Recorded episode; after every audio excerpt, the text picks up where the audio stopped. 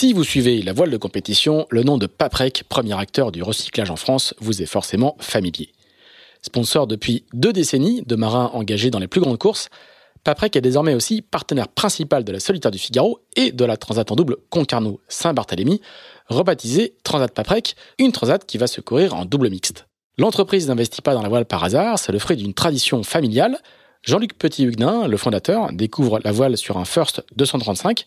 Sébastien, son fils aîné, directeur général du groupe, le convertit à la course, fêtant même ses 40 ans en participant à la Solitaire du Figaro en 2018. Mais si Paprec s'affiche aujourd'hui dans la voile de compétition, ce n'est pas qu'à cause de la passion des patrons, c'est aussi parce que les valeurs de la course font écho à celles du groupe, la ténacité, l'humilité, l'adaptabilité. Des qualités indispensables à terre comme en mer.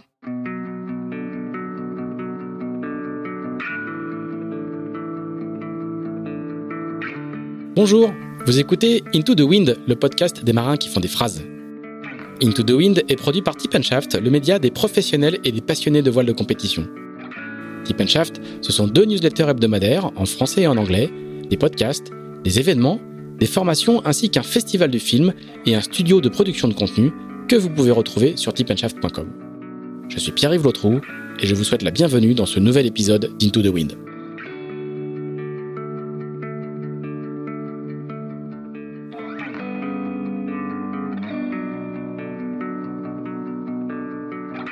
Nous retrouvons euh, Lalou Requirol pour euh, la deuxième partie de cet épisode euh, consacré aux marins médocains. C'est comme ça qu'on dit, Lalou, je me trompe pas. Hein Tout à fait. donc, puisque on enregistre toujours justement au cœur du Médoc et de cette de cette pointe du Médoc, non loin du Verdon-sur-Mer où tu, où tu es installé.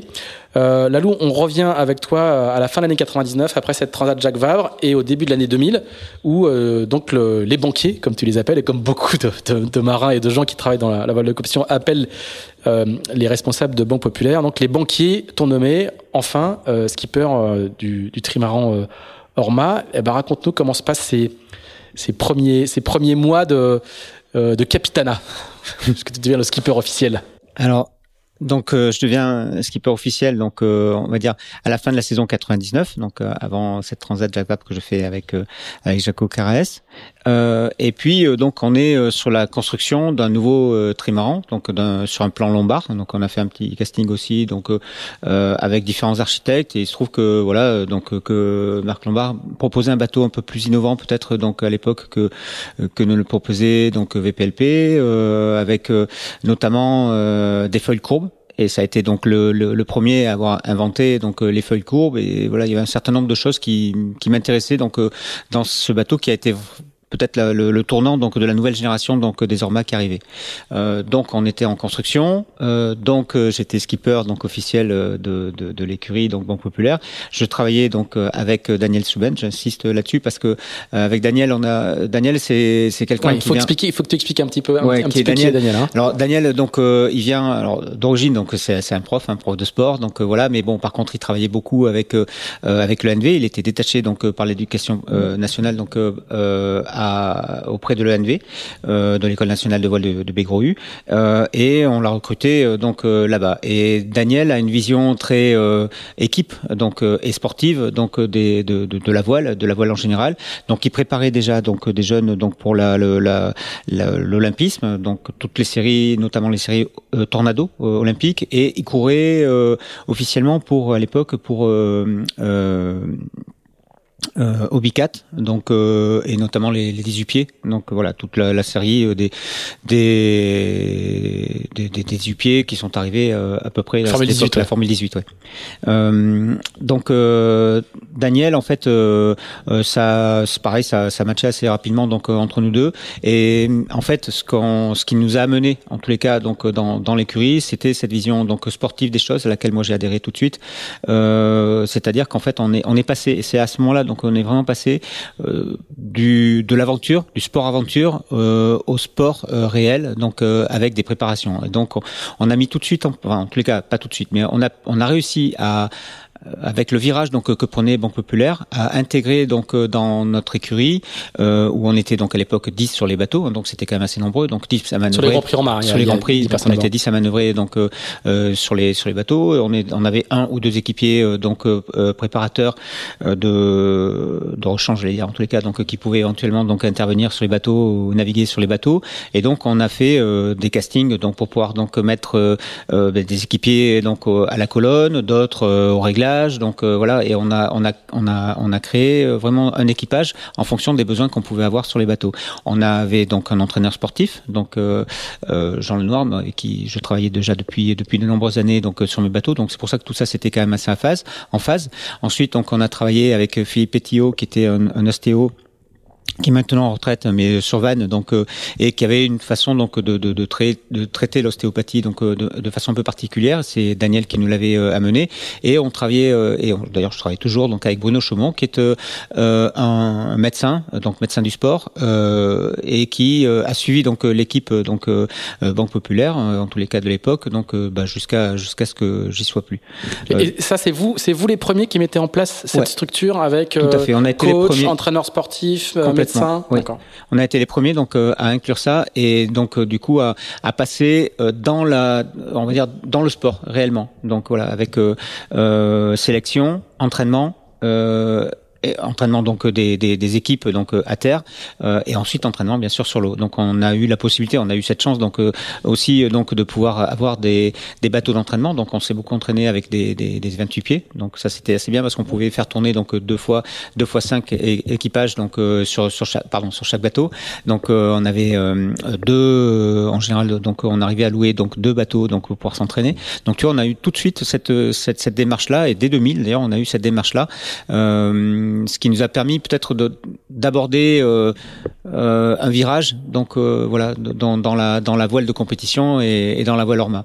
Euh, ce qu'il faut peut-être rappeler, c'est que c'est que on a beaucoup parlé de, des, des Transat Jacques Vabre, des Ostars, des Toustars, des grandes transats.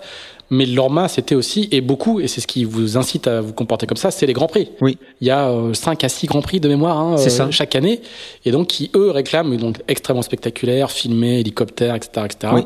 Euh, et c'est eux qui réclament en fait la dizaine d'équipiers euh, et euh, cette préparation importante, quoi en fait, Philippe Fac, donc qui a été donc le créateur de, de l'Orma, euh, tout de suite, a, tout de suite a voulu euh, euh, peut-être donner cette dimension donc spectaculaire donc au, au sport de la voile et, et, donc c'est vrai qu'avec le avec les Orma, bah, ça s'y prêtait particulièrement bien parce qu'en fait donc les bateaux étaient vraiment extrêmement spectaculaires, très techniques. Euh, des équipes euh, assez assez nombreuses, assez complètes. Donc euh, globalement, on avait on avait de quoi faire un plateau euh, assez assez génial. Et on s'est retrouvé donc à naviguer entre 7 et 10 bateaux, tu vois régulièrement donc dans les grands prix. Et on avait effectivement entre 5 et, et 6 grands prix répartis sur le territoire national ou ou un peu à l'étranger. On a assez peu navigué à l'étranger, mais un, un, petit peu quand même. On a eu des grands prix en Belgique, on a eu des grands prix. Euh, Est-ce qu'on en a eu d'autres en Angleterre? Enfin voilà, donc on a eu plusieurs plusieurs étapes. et donc c'était organisé autour d'un championnat qui représentait donc euh, 5 à 6 grands prix et une à deux courses euh, au large euh, par an. Donc, euh, donc du coup, le fait donc d'avoir des grands prix, donc ces bateaux nécessitaient quand même donc une main d'œuvre assez importante, euh, tout le cas pour les exploiter donc euh, à fond. Euh, donc on avait sur certains bateaux, il y avait jusqu'à deux colonnes, donc il fallait pouvoir les remplir déjà avec quatre personnes de, de, dessus. Donc régleur de voile d'avant, régleur de, GV, régleur de traveler, tacticien, voilà. Donc tout ça, ça représente donc du monde. Et donc tout ce monde-là, donc tout de suite, Daniel a a incité euh, donc euh, le fait euh, en tous les cas et a fait accepter donc aux banquiers le fait d'avoir un, un, fonctionnement donc sportif conséquent et un entraînement donc pour chaque pour chaque membre d'équipage. Et alors ça marche comment? Eh ben écoute euh, donc on fait un premier bateau. Euh, donc 2000 on le met à l'eau. Donc euh, il a pas duré très longtemps. On a fait un Grand Prix à la Trinité. À, à l'époque on avait un problème de livraison de baume. La baume n'a pas pu être livrée à temps. Donc on a récupéré la baume de Poulain. Tu vois donc comme quoi ça revient. Donc la baume de, du, du, premier bateau donc d'Olivier de, de. On a récupéré cette baume. On l'a mise en place. On a navigué. On a plutôt on s'est plutôt pas mal sorti pour euh, pour une première sortie euh, du bateau. Euh, on prépare donc la première course de la saison, c'était donc The Transat, enfin donc le Star. Et le bateau n'était pas du tout fini, enfin en tous les cas à peine, donc il n'était pas du tout prêt. Hein, donc on l'avait mis à l'eau genre euh, deux mois avant ou deux mois et demi avant. Euh, donc me voilà parti sur le Star au mois de juin. et là, bah là ça se foire un peu parce qu'en fait je pète le flotteur, donc le flotteur se pète en deux. Donc le flotteur tribord. Donc le bateau se remplit d'eau. En tout cas le reste du flotteur se remplit d'eau. Bing, je me retourne, je me mets, je me mets à l'envers. et là le bateau continue à se à se disloquer assez rapidement. Donc pas terrible. Donc euh, premier chavirage, euh, voilà. Euh, pour moi en tous les cas. donc je me retrouve à la patouille avec un bateau qui était en train de partir. Heureusement il y a un cargo qui passe, qui me récupère. bon voilà donc histoire quoi. je me retrouve à Boston, un peu à poil. et dans la même donc de cette même année 2000, c'est Francis Joyon donc qui entre temps donc avait pu récupérer donc son ex bateau euh, qui gagne euh, le Star. Donc si tu veux, je me retrouve donc euh, je suis skipper officiel donc de Banque Populaire. Euh, le, ils font un bateau neuf le bateau donc euh, se, se, disloque complètement. Je perds le bateau euh, et euh, c'est leur ex-skipper donc avec leur ex-bateau qui, qui gagne le Star. Donc il y a effectivement de quoi prendre un peu les boules. Bon, en l'occurrence, on arrive. Pas mal comme première course. ouais, bah, ouais. ouais. on peut le prendre comme on veut. Ouais. Euh, en tous les cas, voilà, ça c'est ça c'est ce qui s'est passé. Et là concrètement, comment ça se passe concrètement? C'est-à-dire qu'il y a le, le, le, le DIRCOM ou la DIRCOM, je sais pas qui était responsable à l'époque. Jean-François Communier. D'accord, Jean-François Communier, là, très bien, qui, qui, qui, qui t'appelle et qui te dit sur Okirol, ça va pas trop là. C'est comme ça que ça se passe ou comment ça se passe? Euh, Non, écoute pas trop. Bah, en fait, je pense qu'ils étaient contents de, de, me récupérer en, en, hmm. vie déjà. Bon, euh, ça c'est déjà pas mal. Et puis après, euh, bah là, il s'est très vite avéré euh, que que bah, j'étais pas pour grand chose.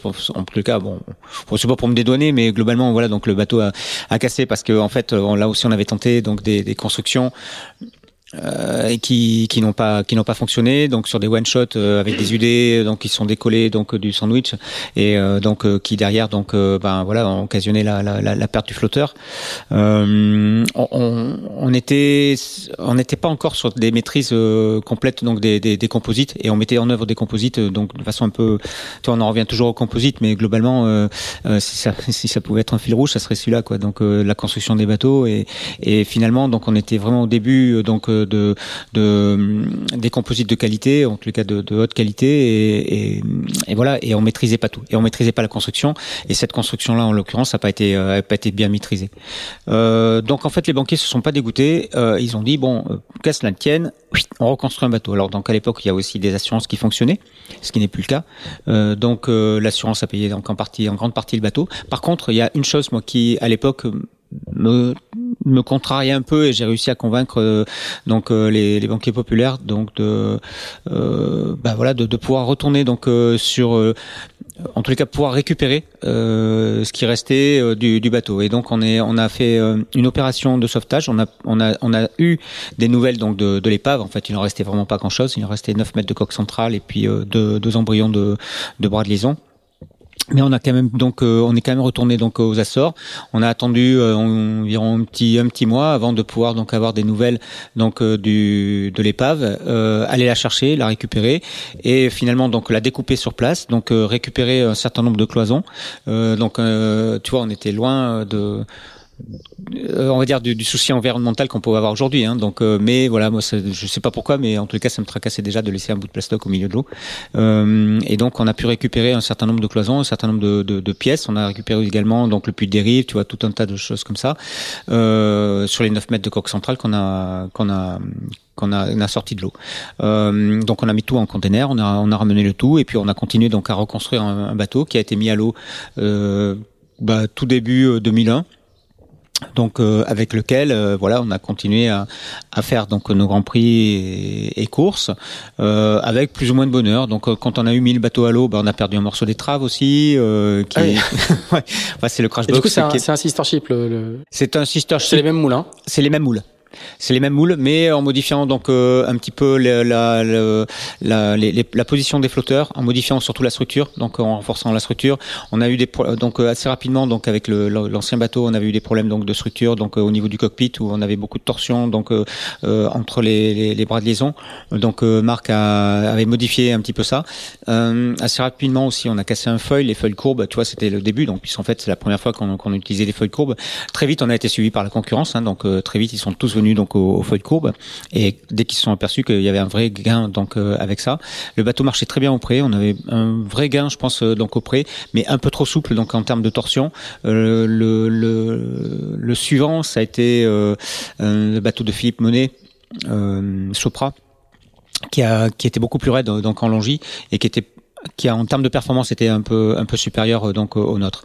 Euh, c'est toujours le problème donc de, de, de, de, payer les pots cassés, donc de construire un premier bateau et donc derrière, bah voilà, donc peut-être d'aller un peu trop loin dans, dans l'innovation. Euh, mais en même temps, si on n'y va pas, on sait pas, on sait, on sait pas quelle est la voie. Donc du coup, euh, on a euh, on a eu un bateau qui, est, qui a été assez long à, à mettre au point. Euh, donc on fait une saison 2001 euh, donc où je fais une transat Jacques Vabre avec Yves Parlier donc euh, mhm. je voilà je, je, Yves qui venait donc de, de, de finir un, un Vendée Globe 2000 euh, assez épique puisqu'il avait dématé il avait fini donc en mangeant des algues enfin voilà ça fait partie de, de notre épisode. Ouais la légende et de notre épisode de, du podcast du podcast.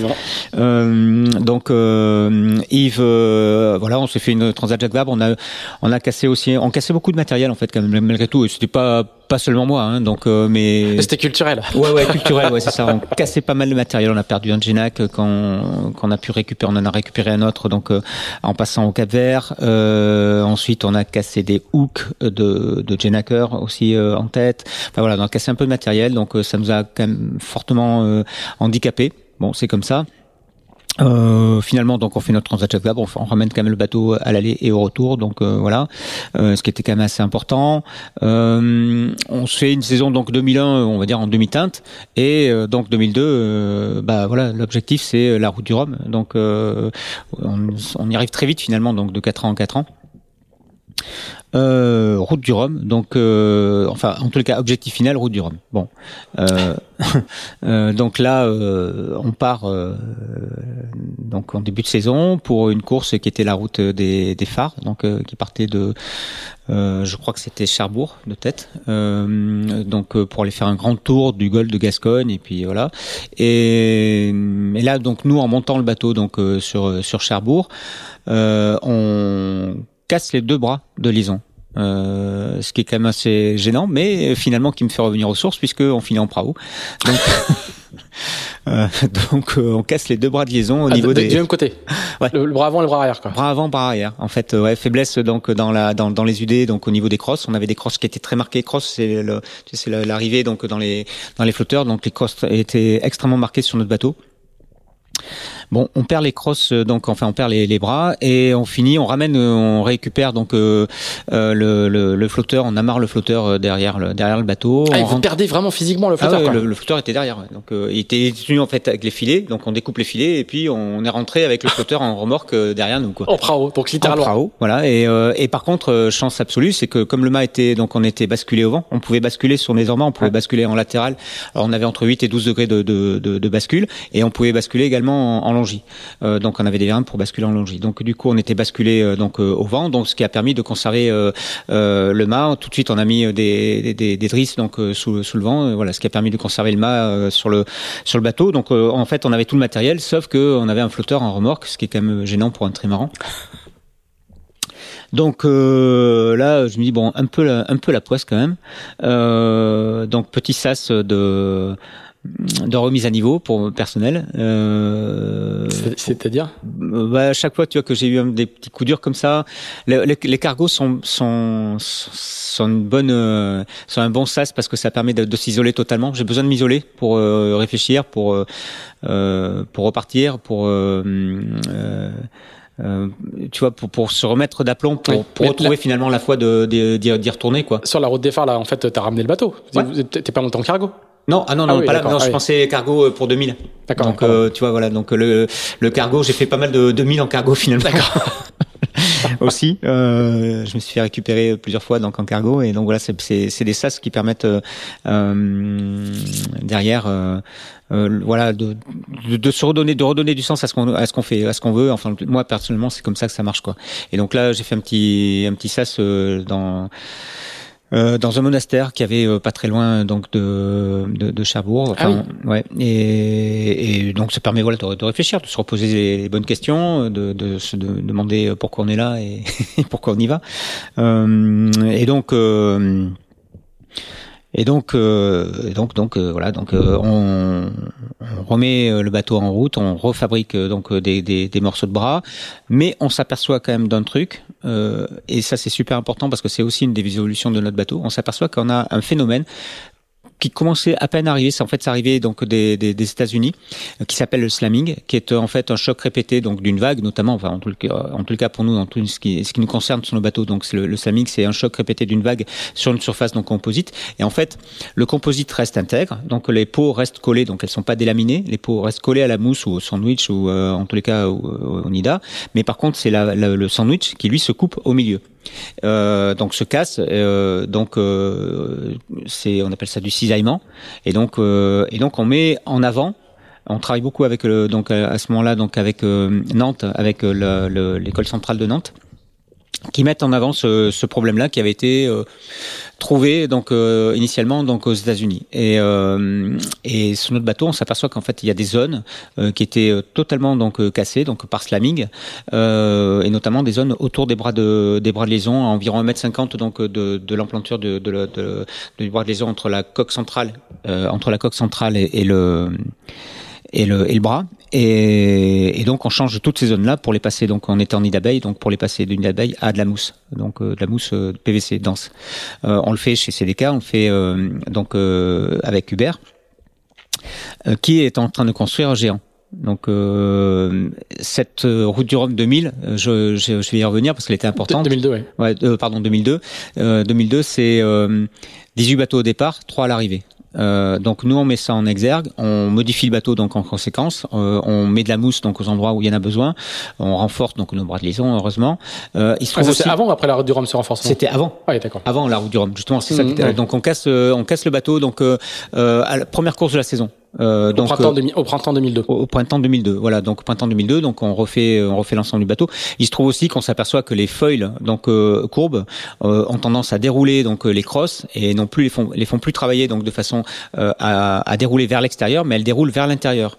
Euh, donc tu vois le fonctionnement donc des foils a modifié euh, finalement la, la structure, donc en tous les cas la charge qu'on passait donc euh, sur les bras. Donc ça on s'en aperçoit euh, et donc on modifie et on renforce donc en conséquence. Ça on, on l'avait pas défini avant, c'est-à-dire qu'en fait là aussi euh, tu donc on découvrait au fur et à mesure donc euh, ce qui se passait. Donc euh, là aussi on est dans la dans la structure donc euh, dans dans le fonctionnement au final euh, mécanique d'un bras de liaison quoi par rapport à ce type de foil.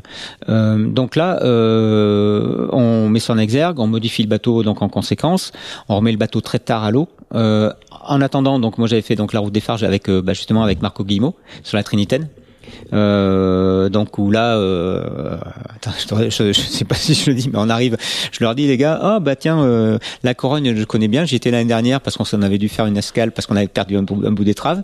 Et euh, il y a un super resto euh, sur place. et là, euh, au moment où on vire la, bouée et où on repart donc pour la course, bing, on perd un morceau de mât. Quoi. Il y a au niveau du caplage, le mât est tombé. Donc donc bah voilà, donc retour et je leur dis bah pas de problème les gars, je, je m'occupe le- de, de l'intendance. Et on s'est fait un gueuleton mais je crois que enfin je sais pas si Marco s'en rappelle encore mais si tu veux moi c'était gravé à vie quoi.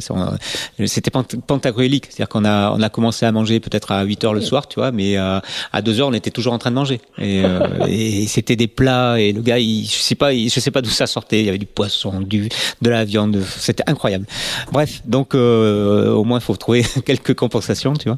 Euh, bref, donc euh, on remet donc à l'eau très, tardi- très très tardivement euh, le bateau. euh, quasiment, je sais même pas si on a fait le dernier Grand Prix. Je pense qu'en fait on l'a mis quasiment à l'eau avant euh, euh, deux mois avant la, la, la, la route du Rhum où j'étais pas quand même super méga en confiance avec le bateau. hein. On avait quand même cassé pas mal de trucs auparavant. Donc pas très confiance avec le bateau. Euh, je commençais à me poser vraiment de, de, de sérieuses questions, tu vois. Donc aussi sur sur moi et sur ma capacité à pouvoir gérer des, des bateaux comme ça en, en solitaire.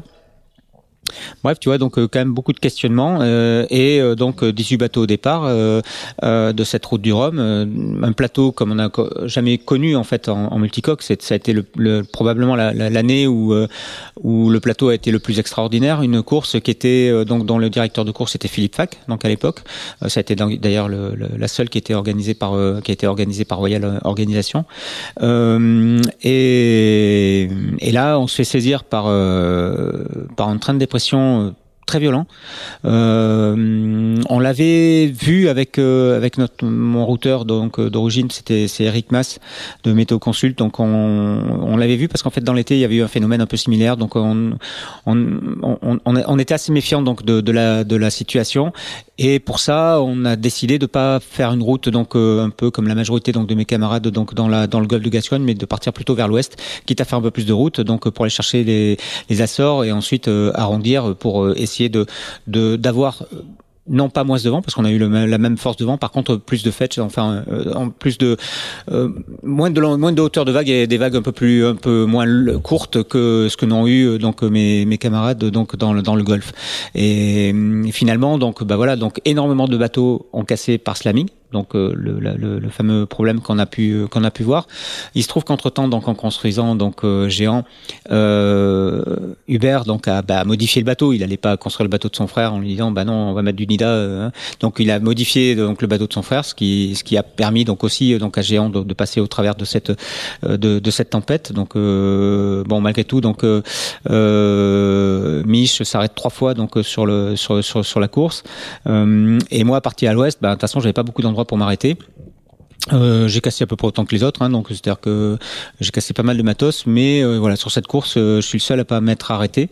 je suis arrivé en vrac total. Le, le, passage donc des Açores a été a été assez rapide. Par contre derrière, je me suis retrouvé coincé donc dans un anticyclone euh, qui était incontournable euh, tellement il était vaste euh, et je suis resté trois jours à peu près dans l'anticyclone où là j'ai un peu pété les plombs j'ai tout coupé bref donc sur le du Rhum c'est beaucoup ouais. Ouais Ouais, bah ouais, c'est oui, c'est beaucoup. Euh, c'est ce qui fait que voilà derrière donc euh, j'arrive trois et puis surtout j'arrive avec un bateau mais défoncé quoi. Enfin j'avais le bordé, j'avais un mètre de bordé donc euh, pété sur le côté par une vague latérale.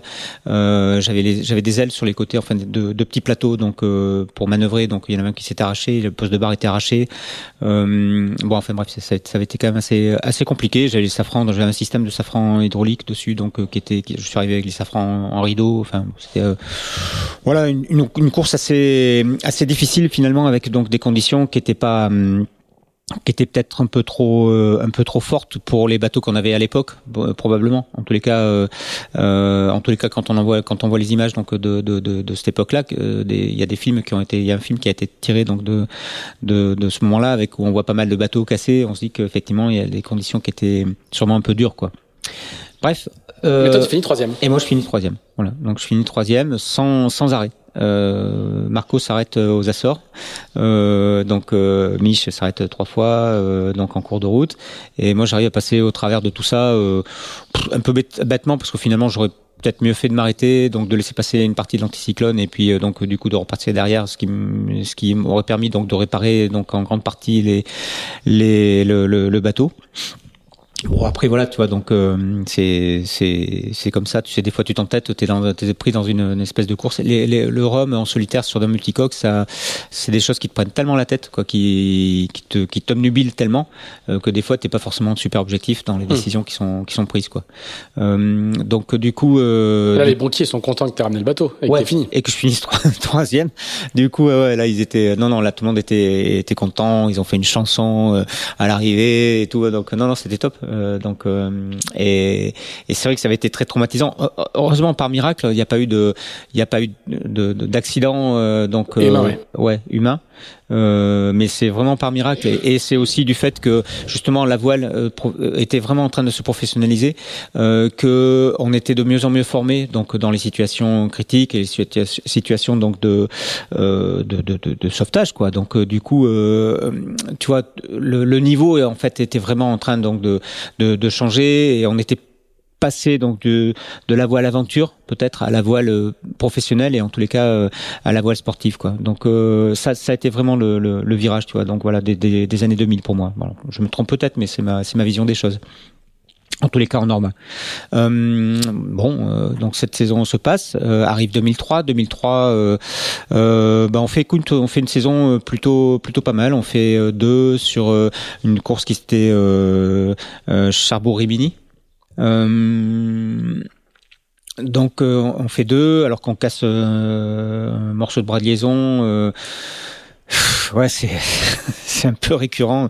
En fait, euh, on avait équipé le bateau donc euh, en termes de euh, de capteurs, tu vois, pour pour, pour imaginer, pour, pour se, se donner une idée de ce qu'il y avait comme effort donc en latéral sur les flotteurs notamment. Et donc on avait équipé complètement le bateau et donc on sur un, un choc assez violent donc du bateau qui retombe tracé à 18 20 nœuds auprès donc avec 2 3 mètres de vague sans sans mollir donc évidemment, à un moment donné, il se passe des trucs, quoi. Euh, et là, il s'était passé quelque chose. En fait, c'est le c'est le bras au vent qui s'est sous, sous le choc donc du, du, bateau qui retombe dans la dans la vague. C'est le bras au vent qui, qui s'est pété. Enfin, on a pété le, le, carénage. Donc on finit par bidouiller un truc euh, qui, qui tient à peu près. On répare le bateau. On finit la course donc euh, deuxième malgré tout. Et, et, là, on dépouille donc ce qu'on trouve dans le euh, dans, dans, le flotteur, en tous les cas, donc en termes d'équipement. Et là, on trouve euh, un latéral de 5G dans le flotteur. Et là, Marc Lombard, il dit, mais non, c'est pas possible, le flotteur, il est cassé euh, depuis longtemps. Et, mais sauf que les chiffres, ils sont là, quoi. Donc, et, et c'est là où tu te dis que que, bah, que tu affines les modèles donc euh, informatiques, c'est là que euh, ça te permet donc de savoir à peu près où tu vas donc en termes d'efforts sur les bateaux, etc. Mais pour lui, c'était impossible que le flotteur puisse tenir donc euh, avec des telles charges. Et finalement, donc il y a eu une soupape qui a été le, le, le, le, bras au vent, mais ça aurait pu être donc le flotteur de la même façon, quoi. Bref, donc on, on fait avancer l'état de l'art on fait cette course, on fait, on fait un certain nombre de, de, de, grands prix et notamment on fait un grand prix euh, en, en Belgique au mois de septembre qu'on gagne. Et, sauf que euh, c'est l'année donc de la, de la chute des tours. Euh, je dis des bêtises? Non, ouais, c'est en, 2003 là. Les tours c'est 2001. Ah bah c'est les je pense que tu gagnes le Grand Prix de Belgique en 2001. C'est ça. On gagne le Grand Prix. Alors, tu vois, j'ai zappé un peu dans les années, là. Ça fait, ça fait un moment quand même. Ça fait 20 ans. Euh, 21. Euh, ouais, c'est en 2001 qu'on qu le Grand Prix et de, de Belgique. Euh, Alors là, on était en 2003 là. Et donc ouais, et donc en 2003, non, 2003, on fait cette cette course Cherbourg-Rimini. Euh, on fait un certain nombre de grands prix. Bon, écoute, ça se passe plutôt plutôt pas mal. Et donc arrive le, le, le moment de la Transat euh, Jacques Vabre que je devais faire donc avec Daniel euh, Souben. Euh, là, il se trouve qu'on est euh, qu'on est managé, donc euh, ça se passe pas très très bien. Donc euh, en interne chez les banquiers, donc populaires. Donc en fait, donc Jean-François Communier est, éjecté de la direction de la communication. donc il prend une autre direction, mais donc voilà, il est plus directeur de la communication. Moi, il se trouve que ça se passait plutôt très bien avec avec Jean-François. En tous les cas, on avait on avait une bonne une bonne vision des choses communes. entre temps, bah voilà, donc lui lui est éjecté et et derrière, donc on se retrouve avec avec une boîte Icori qui gère donc notre notre système. Euh, on fonctionne euh, pas forcément très bien, euh, c'est-à-dire qu'en fait ils arrivent avec un management, donc c'est eux qui s'occupaient à l'époque donc de, Karine Fauconnier, enfin en tous les cas donc de Takini. on voilà, on ne trouve pas un système de fonctionnement très homogène. c'est Anne Combier qui s'occupait de nous à l'époque. Euh, ils avaient des systèmes de management qui étaient très. Qui s'occupe de Yannick Bestavel. Oui, aujourd'hui, ouais, ils avaient des systèmes de fonctionnement qui étaient très euh, parisiens euh, entre guillemets et peut-être pas adapté donc à des équipes donc euh, qui sont euh, donc les mains dans le cambouis toute la journée. Et, donc globalement tu vois donc on remet tout le monde en cause toute l'équipe en cause systématiquement et ça met beaucoup de dans la dans l'équipe et, et pas forcément donc de l'apaisement ce dont on aurait eu besoin euh, parce que euh, tu vois donc parce que bah, finalement donc il y avait quand même beaucoup de d'argent investi et, et, et, des, et, des, résultats qui avaient qui avaient du mal à, à arriver. Donc euh, du coup, euh, euh, du coup, le système de management était peut-être pas adapté finalement à la situation dans laquelle on était réellement quoi. donc tout ça pour dire bah, que globalement donc en 2003, euh, je devais partir donc avec Daniel Souben donc euh, sur la transat euh, sur la transat Jacques Vabre. Et euh, donc euh, Daniel sur un coup de tête en tous les cas donc c'est, c'est ça a été sa décision dit il avait une pression très forte. En tant que team manager il avait une pression très très forte donc de la part à la fois des banquiers mais aussi donc de la part donc d'Icori. Et je crois qu'il a eu du mal donc à supporter donc cette pression. Je crois qu'il a eu du mal à à, à être systématiquement donc critiqué dans sa dans sa façon de fonctionner, quelle qu'elle soit, euh, que derrière, si tu veux, euh, euh moi j'étais pas dans une situation dans laquelle je pouvais le soutenir donc à fond pourquoi Parce que enfin, simplement parce qu'en fait j'avais une situation familiale qui était un peu compliquée à ce moment-là, où on allait chercher donc euh, ma petite fille, enfin ma fille, euh, etc. Donc tu vois, euh, j'étais pas super donc dégagé donc pour pouvoir donc le défendre bec et ongle, ce qui avait été le cas donc au début et donc finalement voilà, il dit sur un coup de tête Grand Prix de dernier Grand Prix de la saison, c'était à Fécamp, hop, il décide de de, de, quitter de quitter le navire, c'est le cas de le dire, et donc euh, de pas faire la transat euh, avec moi. Euh, là, on avait prévu donc euh, de partir ensemble avec euh, Mayol Riffet, qui était un garçon avec qui on naviguait depuis déjà pas mal de temps ensemble. Équipe d'avant, hein, c'est ça. Hein? Comment? Un équipier d'avant. Hein? Un équipier d'avant. Numéro ouais, un. Ouais, numéro un. Mayol et, donc c'était en fait c'était l'équipier de, de, de, secours si jamais il y en a un que d'entre nous qui se blessait et en fait, j'ai eu de la pression donc de la part donc euh, de de d'Icori, euh, de Ncombier, mais aussi donc euh, de la part des banquiers, en disant bah, la c'est simple, hein, c'est soit on choisit donc parce que ça se passe quand même très souvent. Je, je dis parce que c'est très souvent comme ça, c'est qu'on choisit pas forcément donc les gens avec qui tu avec qui on va travailler. En tous les cas sur de ces grandes écuries. Euh, et, et donc voilà, donc ils me disent bah écoute, soit tu paries ma gueule et tu l'assumes et donc si à l'arrivée il n'y a pas de résultat, ben c'est pour ta pomme. en gros, tu vois, c'est pistolet sur la tempe quoi. Euh, soit bah écoute tu pars avec euh, Pascal Bidégory et, euh, et, qui est un coureur qui était un coureur Icori et puis bah à ce moment-là c'est nous qui prenons le, qui qui voilà quel que soit le résultat c'est nous qui l'assumerons. Donc, euh, tu vois, tu es, dans une situation, tu t'es pas là pour, enfin, j'étais pas le temps, quoi. J'étais, voilà, je, pensais aller chercher ma fille, je pensais aller à d'autres trucs, euh, et donc on est parti avec Pascal sur sur cette transat. Ça s'est pas super bien passé. Euh, ça a été un peu compliqué. Pascal, c'était sa première donc euh, traversée euh, donc en, en, en, multicoque. Très clairement, il est arrivé du Figaro. C'est quelqu'un qui est juste excellent sur l'eau. Hein. Il n'y a aucune espèce de, de, de tu vois, de questions à se poser là-dessus, euh, mais d'un caractère quand même un peu, un peu, un peu compliqué, euh, même s'il est du Sud-Ouest, tu vois. Euh, donc, et voilà. Vous, vous connaissiez, c'était pas une, c'était pas une découverte. on se connaissait pas. Non, d'accord. Non, on se connaissait pas. On avait, on a navigué, euh, on a navigué euh, dix fois avant, quoi. Tu mm. vois, donc euh, non, on se connaissait pas parce qu'on n'était pas sur le même circuit. Donc il arrivait vraiment du Figaro, donc il avait jamais fait de multi, hein, donc enfin ou très très peu. Et donc et il, je te dis, il avait, c'était la première fois qu'il traversait donc en multicoque avec avec moi, quoi. Enfin en tout cas en multicoque.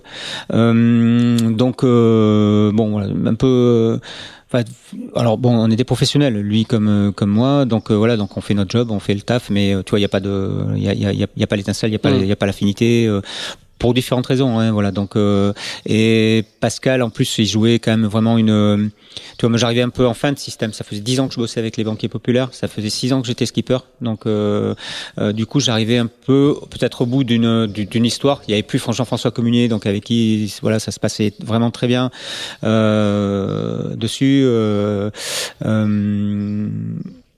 Euh, euh, voilà, c'est un, un, virage, c'est un changement. Et donc euh, avec Pascal, ça se passe moyen. Euh, on casse. L'équipe était vraiment décousue au, complet, au complet parce que donc cette méthode de management ne, ne correspondait pas du coup du tout à ce qu'on a à ce qu'on à ce qu'on aspirait, à ce à quoi on aspirait. Et donc il y a une erreur qui est faite sur un safran en remontant un safran. Le safran tombe en cours de route. Euh, bah voilà donc euh, safran dans le sac, palier dans le sac, etc. Obligé de s'arrêter. Donc on, on fait un arrêt je crois que c'était à Madère. On s'arrête à Madère, donc euh, on répare le, le, le, safran, le palier, le machin. Hein. On repart euh, et puis bon, là on savait que la course était, était cuite pour nous. Par contre, euh, il y avait euh, bon, y avait, on pouvait donc s'aligner sur un petit record sur 24 heures, donc en double, hein, voilà. Et et puis là, il y avait des conditions qui me semblaient vraiment excellentes pour pouvoir donc y aller. donc on a on a claqué le record sur 24 heures. Sais plus à l'époque, je crois que ça doit être euh, quelque chose comme 600, 620 000, tu vois, un truc comme ça quand même. Bon, ça, commence à, pédaler pas mal. Euh, donc avec le bateau, donc on claque le, on claque le record sur 24 heures quand même, euh, malgré tout sur cette traversée. Puis on arrive de l'autre côté et, puis voilà quoi. Et puis euh, et puis chacun fait sa vie. Par contre, donc Pascal euh, avait été retenu entre guillemets donc par par la Banque populaire pour continuer donc à, naviguer donc en Figaro sous les couleurs de, de des banquiers. donc on continue bah, finalement, donc je suis conservé donc comme skipper, euh, euh, très sur la sellette, mais conservé comme skipper parce que finalement c'est eux qui avaient pris donc la décision malgré euh, le résultat. donc on fait une saison donc 2004. C'est lourd comme ambiance quoi. Ouais. Ouais, c'est pas, c'est pas, c'est pas sympa. À ce moment-là, c'est pas très sympa. Ça, c'est pas sympa. Il y a du turnover dans les équipes parce que tu vois, il voit bien qu'en fait, tu vois, donc il y a des ambiances qui sont, qui sont pas posées, qui sont pas sereines. Tu, tu travailles pas de façon, euh, de façon, de, de, de, façon calme et, et réfléchie. Donc, tu travailles un peu dans l'urgence avec de la pression, avec la pression des, des, partenaires, avec la pression donc de la, de, de l'agence, euh, donc qui, qui mettait quand même une pression forte, quoi. Euh, donc, changement donc de, de paradigme aussi. donc, tu vois, arrive en 2004, donc avec un changement de donc de, de, de fonctionnement puisque Daniel est plus là. Donc euh, du coup, euh, en termes de, de team manager, ben euh, tu vois, on cherche à recruter. C'est là où on, où on recrute du reste Ronan Lucas, donc qui est toujours donc chez les banquiers populaires. C'est moi qui l'ai embauché. En fait. D'accord. Euh, tu vois comme quoi l'histoire. Du coup, Icori perd le management de et en fait, il prend donc le management de, de, de, de Banque Populaire. Et Icori, Icori ne gère plus le projet? Si, si, si. Mais en fait, euh, quand je dis euh, manager, en fait, en tous les cas, donc euh, local, donc lié, attaché à, à, à l'équipe attaché directement à l'équipe. Icori est toujours donc sur les sur le sur le fonctionnement global donc de l'écurie pour pour la Banque Populaire. D'accord. Et donc est toujours là. Et bon, voilà, on est sur des, sur des niveaux d'engagement qui sont quand même très forts donc de la part des, des, des, skippers où on demande énormément donc aux skippers. Donc tu vois beaucoup de, de RP beaucoup de euh, donc de représentation donc euh, du, du partenaire. Euh, pour derrière donc des salaires qui sont quand même euh, bon enfin ils sont ce qu'ils sont mais globalement on, on, peut en parler très clairement. Moi je suis parti donc de chez les banquiers populaires je gagnais 2500 euros par mois. Tu vois c'était ça mon salaire Pascal Bidégory donc quand il a pris le bateau il a pas il était pas du tout à ce niveau de salaire. Donc j'étais à 2500 euros parce que j'avais râlé après la route du Rhum 2002 où j'étais payer 2100 euros euh, donc euh, par mois. Euh, faut remettre tout hein, dans les dans, dans les années, hein, mais mm. et moi j'étais très content de ce salaire parce que c'est tu vois je vivais de, de, de, ma passion donc c'est formidable. Mais bon c'est ça les niveaux donc c'était ça les niveaux à l'époque donc de de salaire qu'on avait donc sur des ormas où tu jouais ta vie dès que tu foutais le, le pied donc sur un bateau. Tu vois alors non seulement donc tu avais la pression de ton partenaire, non seulement tu avais la pression donc d'éventuellement donc d'une d'une agence, mais, mais, en plus tu tu jouais ta vie donc euh, euh, voilà sur, sur, sur les bateaux pour euh, des salaires assez bah voilà qui sont des très bons salaires je veux dire c'est pas tu vois mais mais dans l'absolu mais pour pour ce job là mais pour ce job là ce qu'on voilà. pourrait penser c'était pas c'est effectivement non et ça c'était le niveau de salaire donc c'est le salaire de la peur comme dit ouais c'est un peu le salaire de la peur de la peur ouais tout à fait ouais euh, à l'époque, bon. c'était ça. Hein, en normal, ouais, c'était complètement, complètement. Donc, euh, c'est, donc du coup, euh, voilà, il y avait, il y, y, a eu un peu de, c'était difficile cette année 2004, donc cette saison 2004, elle a été assez assez compliquée.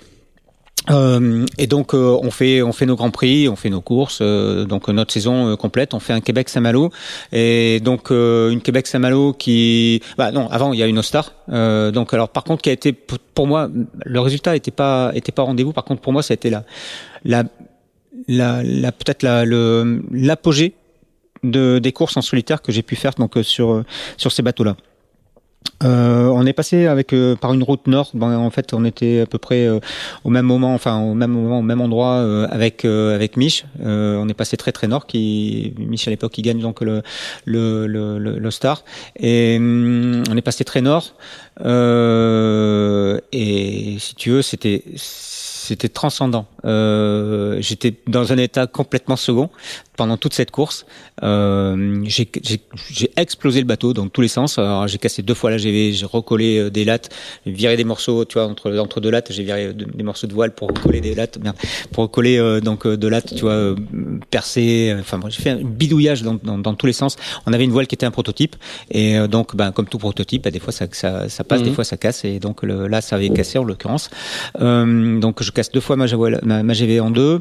Euh, je je m'emplafonne dans une baleine, donc euh, parce que j'ai pas peur de dire qu'on tape des baleines euh, avec nos bateaux, tu vois. Donc euh, oui, on ouais, on s'emplafonne des baleines, des requins, des machins, euh, voilà, et parce que c'est comme ça, parce que c'est normal, parce qu'ils sont dans l'eau, ils sont chez eux et que on arrive, on arrive dedans. Et donc j'en ai pris une un peu violent.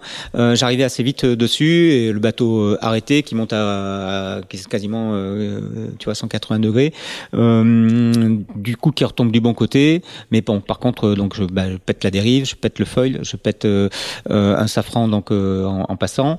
Donc euh, je suis rentré un peu un peu en vrac. Et juste avant l'arrivée, il y a, y a Karine qui passe chez. J'étais avec Derry, enfin l'équivalent de Derry, donc euh, j'y viens devant. Et Karine qui me passe au vent, tu vois, donc voilà, qui, qui, avait qui avait encore toute sa bâche. Et bon, et je dois finir pareil 5-6 sur sur la course. Mais pour moi, tu vois, c'est une course où je suis vraiment allé au bout de ce qu'on pouvait faire sur ce type de machine. Euh, à un moment donné, je prends je commence à, à, partir de, on, a pris on a pris de l'air quand même on a pris euh, du bon gros euh, du bon gros vent tu vois. Quand tu prends 40 nœuds avec ces bateaux alors que tu sais qu'avec 10 tu pouvais partir euh, enfin tu pouvais te mettre sur le toit euh, t'es vraiment pas tranquille partir en bas de vague, tu vois, donc tu es déjà trois riz euh, au RC et tu pars en bas de vague, le foil il pousse tellement que le bateau il est il, est, il décolle de l'eau et là et comme il décolle tellement qu'en fait bing il va à la vague à côté quoi, il il, s'envole. En fait il va se poser euh, il va se poser 10 mètres à côté en latéral quoi. Et là tu dis waouh punaise j'ai eu de la chance quoi. Et euh, je fais deux trois plantées un peu sauvages aussi où t'es bloqué avec le, le, le mât dans l'eau et enfin ouais tu vois je pense que j'étais au bout de ce que j'étais de ce que moi personnellement voilà j'étais en capacité de pouvoir faire sur ce type de machine. Et c'est ça, en fait, la satisfaction que tu as euh, quand tu arrives de l'autre côté, même si tu arrives avec un bateau euh, euh, complètement détruit, quoi. Voilà, donc on fait un, une Québec Saint-Malo, donc on récupère une GV, une extremis euh, à Québec. Euh, donc on fait cette Québec Saint-Malo euh, avec un, bel équipage. Euh, il y avait Ciné, Gavinet avec nous. Euh, qui c'est qu'il y avait Il y avait Pierre Masse, Ciné, Pierre, Bruno. Bruno, mince, j'ai mangé son nom, je suis désolé. Ah, Bruno, tu m'en voudras pas. bref, on était, on était un bel équipage et mais ça, pareil, tu vois, c'est équipage monté, un peu euh, de briquet de broc, et donc finalement on n'arrive pas à trouver la carbu, on n'arrive pas à trouver la vitesse, on n'arrive pas peut-être à, tu vois, tu sais des fois ça se joue à pas grand chose, à faire en sorte que le que que, que ça fonctionne. Et là à l'arrivée, euh, donc euh, il y a Pascal est là qui nous prend les les amarres, tu vois, je sens qu'il y a un truc qui est en train de de, de se passer. Euh, bon, c'est comme ça. Donc on fait notre Grand Prix à Fécamp. Euh, tu sens à l'arrivée de Québec Saint-Malo à Saint-Malo, tu, sens que je sais. Ah ouais je sais. Je sais qu'il y a eu quelque chose. Bah oui, parce qu'en fait, toi, il y a aucune raison. tu veux dire, tu veux dire, t'es pas tenu au courant euh... Non, bien sûr que non. Non, non, non, non. Bah non, tu sais, c'est pas le, c'est pas le genre euh, donc euh, voilà de du, du banquier populaire. Hein, donc d'être très franc. Hein. Hmm. Je, je, je, je m'en fous. Hein. De toute façon, voilà. Mais je, je, suis très clair. Euh, donc, euh, donc voilà. Je, sais qu'il se passe quelque chose. On fait le Grand Prix de Fécamp, qui était le Grand Prix de la saison, le dernier Grand Prix de la saison. Toujours pareil, Fécamp, tu vois. Donc, euh, plan d'eau extraordinaire euh, pour moi, magnifique. Euh, et là, ils m'apprennent donc euh, effectivement donc euh, Pascal et Pascal vient et, et ils m'apprennent donc que en fait donc c'est le c'est le dernier c'est la dernière course que je ferai sur le bateau et que c'est Pascal Bidégouri qui fera donc la fin de la saison donc il restait un Grand Prix à Marseille donc qui fera la fin de la saison donc sur le bateau et qui et qui reprend donc le, la barre du bateau.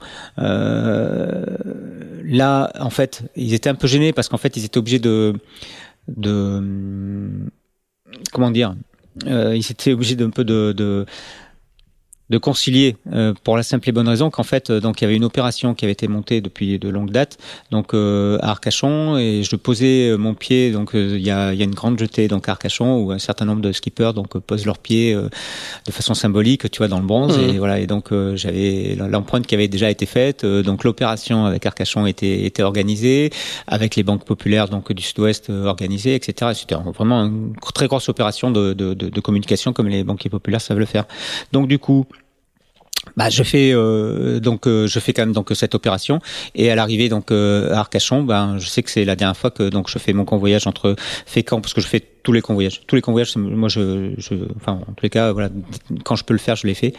Et je fais le convoyage entre Fécamp et Arcachon, et je laisse le bateau à Arcachon, et c'est Pascal qui repart avec. Euh, donc, je fais l'opération de RP, tout, tout se passe bien. Je, je l'ouvre pas, je suis un bon garçon et tout, et voilà. Et, euh, et par contre, donc la, la, la l'opération donc euh, difficile donc euh, derrière parce que j'étais salarié donc ça faisait un certain nombre d'années que j'étais avec eux donc il a fallu bien sûr donc on rentre dans la négociation donc et là, ça a été, euh, ça a été minable. Donc voilà, je peux le dire franchement, euh, ça a été minable. Ils ont été minables. Euh, comme là aussi, je pense qu'ils savent le faire.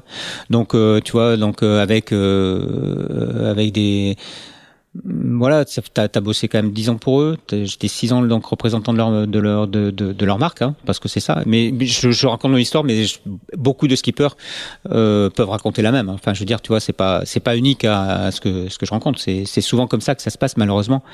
Euh, tout le fait que j'ai voulu essayer de, de ne plus rentrer dans ce système-là. Euh, à la suite. Euh, donc euh, du coup, bah voilà, donc tu perds tes amis. Enfin, tu vois, t'as plus beaucoup d'amis. Tu perds tes amis, tu perds tes donc tu, perds ton, ton métier, hein, donc de base. Donc tu te retrouves donc à négocier, donc avec avocat interposé, tout un tas de, choses où tu es pied à pied. C'est-à-dire qu'en fait, tu vois, tu comptes les, petites cuillères. en gros, c'est c'est compliqué pas sympathique et, et difficile. Bon, je m'en sors pas trop trop mal euh, malgré tout. Euh, enfin, en tous les cas, euh, hormis euh, donc le fait qu'effectivement, tu vois, donc tu, euh, il a, on, a, on a bataillé pour, pour pour des petites cuillères en gros, tu vois, pour un ordinateur, pour euh, euh, pour restituer tous les cirés, donc euh, tous les cirés, tu vois, donc qui sont qui, qui ont une saison, donc qui sont pas tout neuf. bon voilà, donc pour restituer les cirés. Bon, enfin bref, tu vois, donc je passe les détails, mais voilà, c'est pas toujours très très très drôle.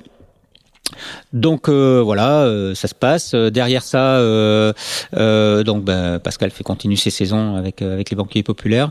moi, je m'occupe donc de mes affaires et donc là, je travaille à la fois pour Hélène MacArthur, où en fait je récupère son bateau pour faire du skippage donc dessus. Donc j'ai, elle venait de juste de remporter donc le Tour du Monde en, solitaire donc sur Castorama. Ensuite, ça enchaîne. Bah, quasiment ouais dans la foulée, genre un mois ou deux, deux mois deux, deux mois après tu vois. Donc, euh, euh, en fait, je connaissais bien euh, Loïc Gallon, qui, qui, est un bon copain à moi, qui travaillait bah, à l'époque sur sur le bateau de d'Alain Gauthier, donc sur Brocéliande, donc qui ensuite est parti donc avec Hélène, puisqu'Hélène a fait une grande une grande partie donc de, de sa formation donc avec avec Alain Gauthier. Du coup. Je, je fais une mission donc pour Hélène, euh, je travaille un peu pour elle donc 2004-2005, tu vois. Oui, 2005 euh, même euh, en débordant sur 2006. Je travaillais aussi avec Yves euh, sur son catamaran, sur euh, Mediatis, où là je découvre un bateau extraordinaire avec un une machine, si tu veux, moi qui m'a laissé des, des, des, des, souvenirs mais impérissables. C'est-à-dire que c'est 42 nœuds stabilisés. On a, j'ai un run, je l'ai gardé, tu vois, je l'ai enregistré, je l'ai gardé. On a un run donc où j'étais à la barre, donc j'ai skippé le bateau en fait pendant.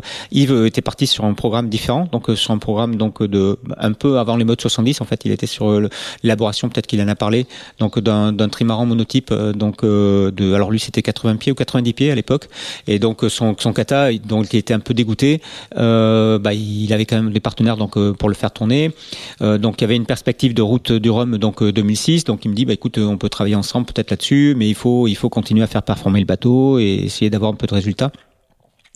Donc on a fait euh, des sessions donc d'entraînement avec le avec le bateau bah ici donc dans, dans le Médoc où je l'ai ramené tout de suite donc euh, à Port Médoc. Et parce qu'en fait c'était la possibilité pour nous de, de naviguer parce qu'en fait le bassin d'Arcachon est un peu court pour des bateaux qui qui tournent à, 30, ouais. qui font des runs qui tournent à 30 35 nœuds régulièrement. Et là euh, sur un run c'est 42 nœuds stabilisés. Euh, on parle de 2006, hein, donc euh, 2005-2006, tu vois. Donc euh, 42 nœuds stabilisés avec des pointes à 45 et, et, et c'est un dragster c'est un, c'est un dragster, tu vois. Tu, tu, t'es, le bateau est arrêté, t'es à l'arrêt, tu commences à border, tu l'offres et tout d'un coup, bah, ça part, mais euh, ça, ça, te colle. C'est, c'est, euh, c'est l'accélération d'une, d'une, d'une moto, quoi. C'est incroyable et c'était une machine vraiment incroyable.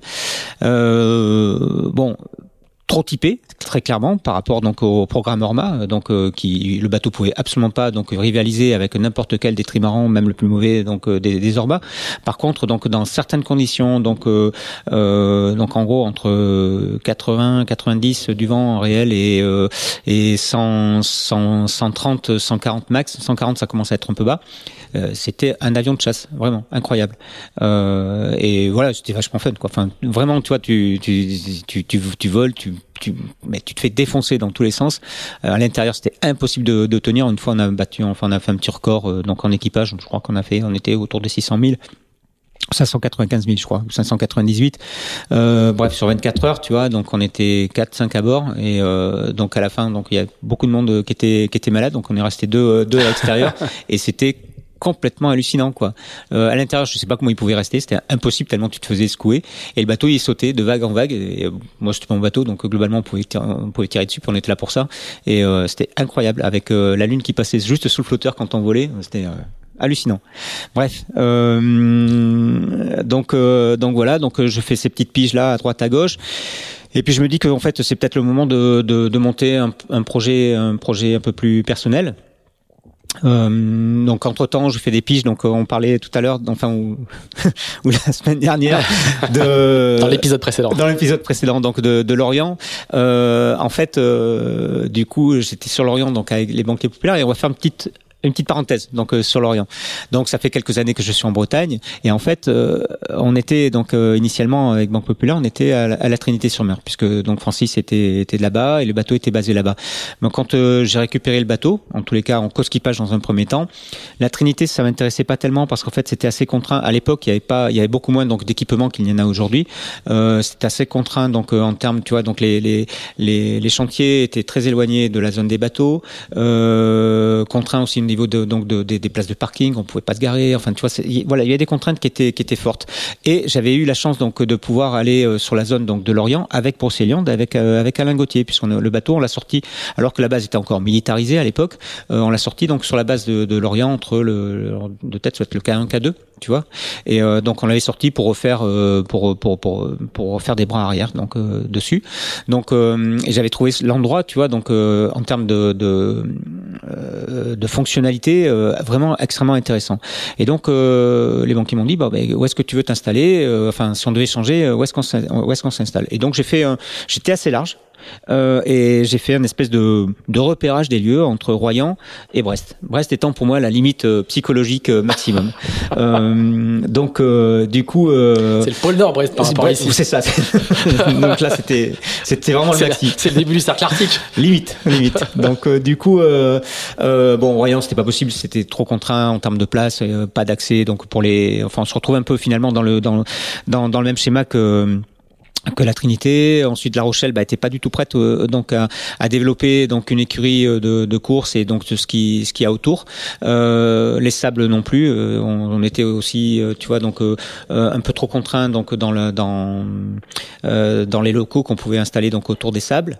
et puis et puis pas très pratique au niveau au niveau des accès non plus.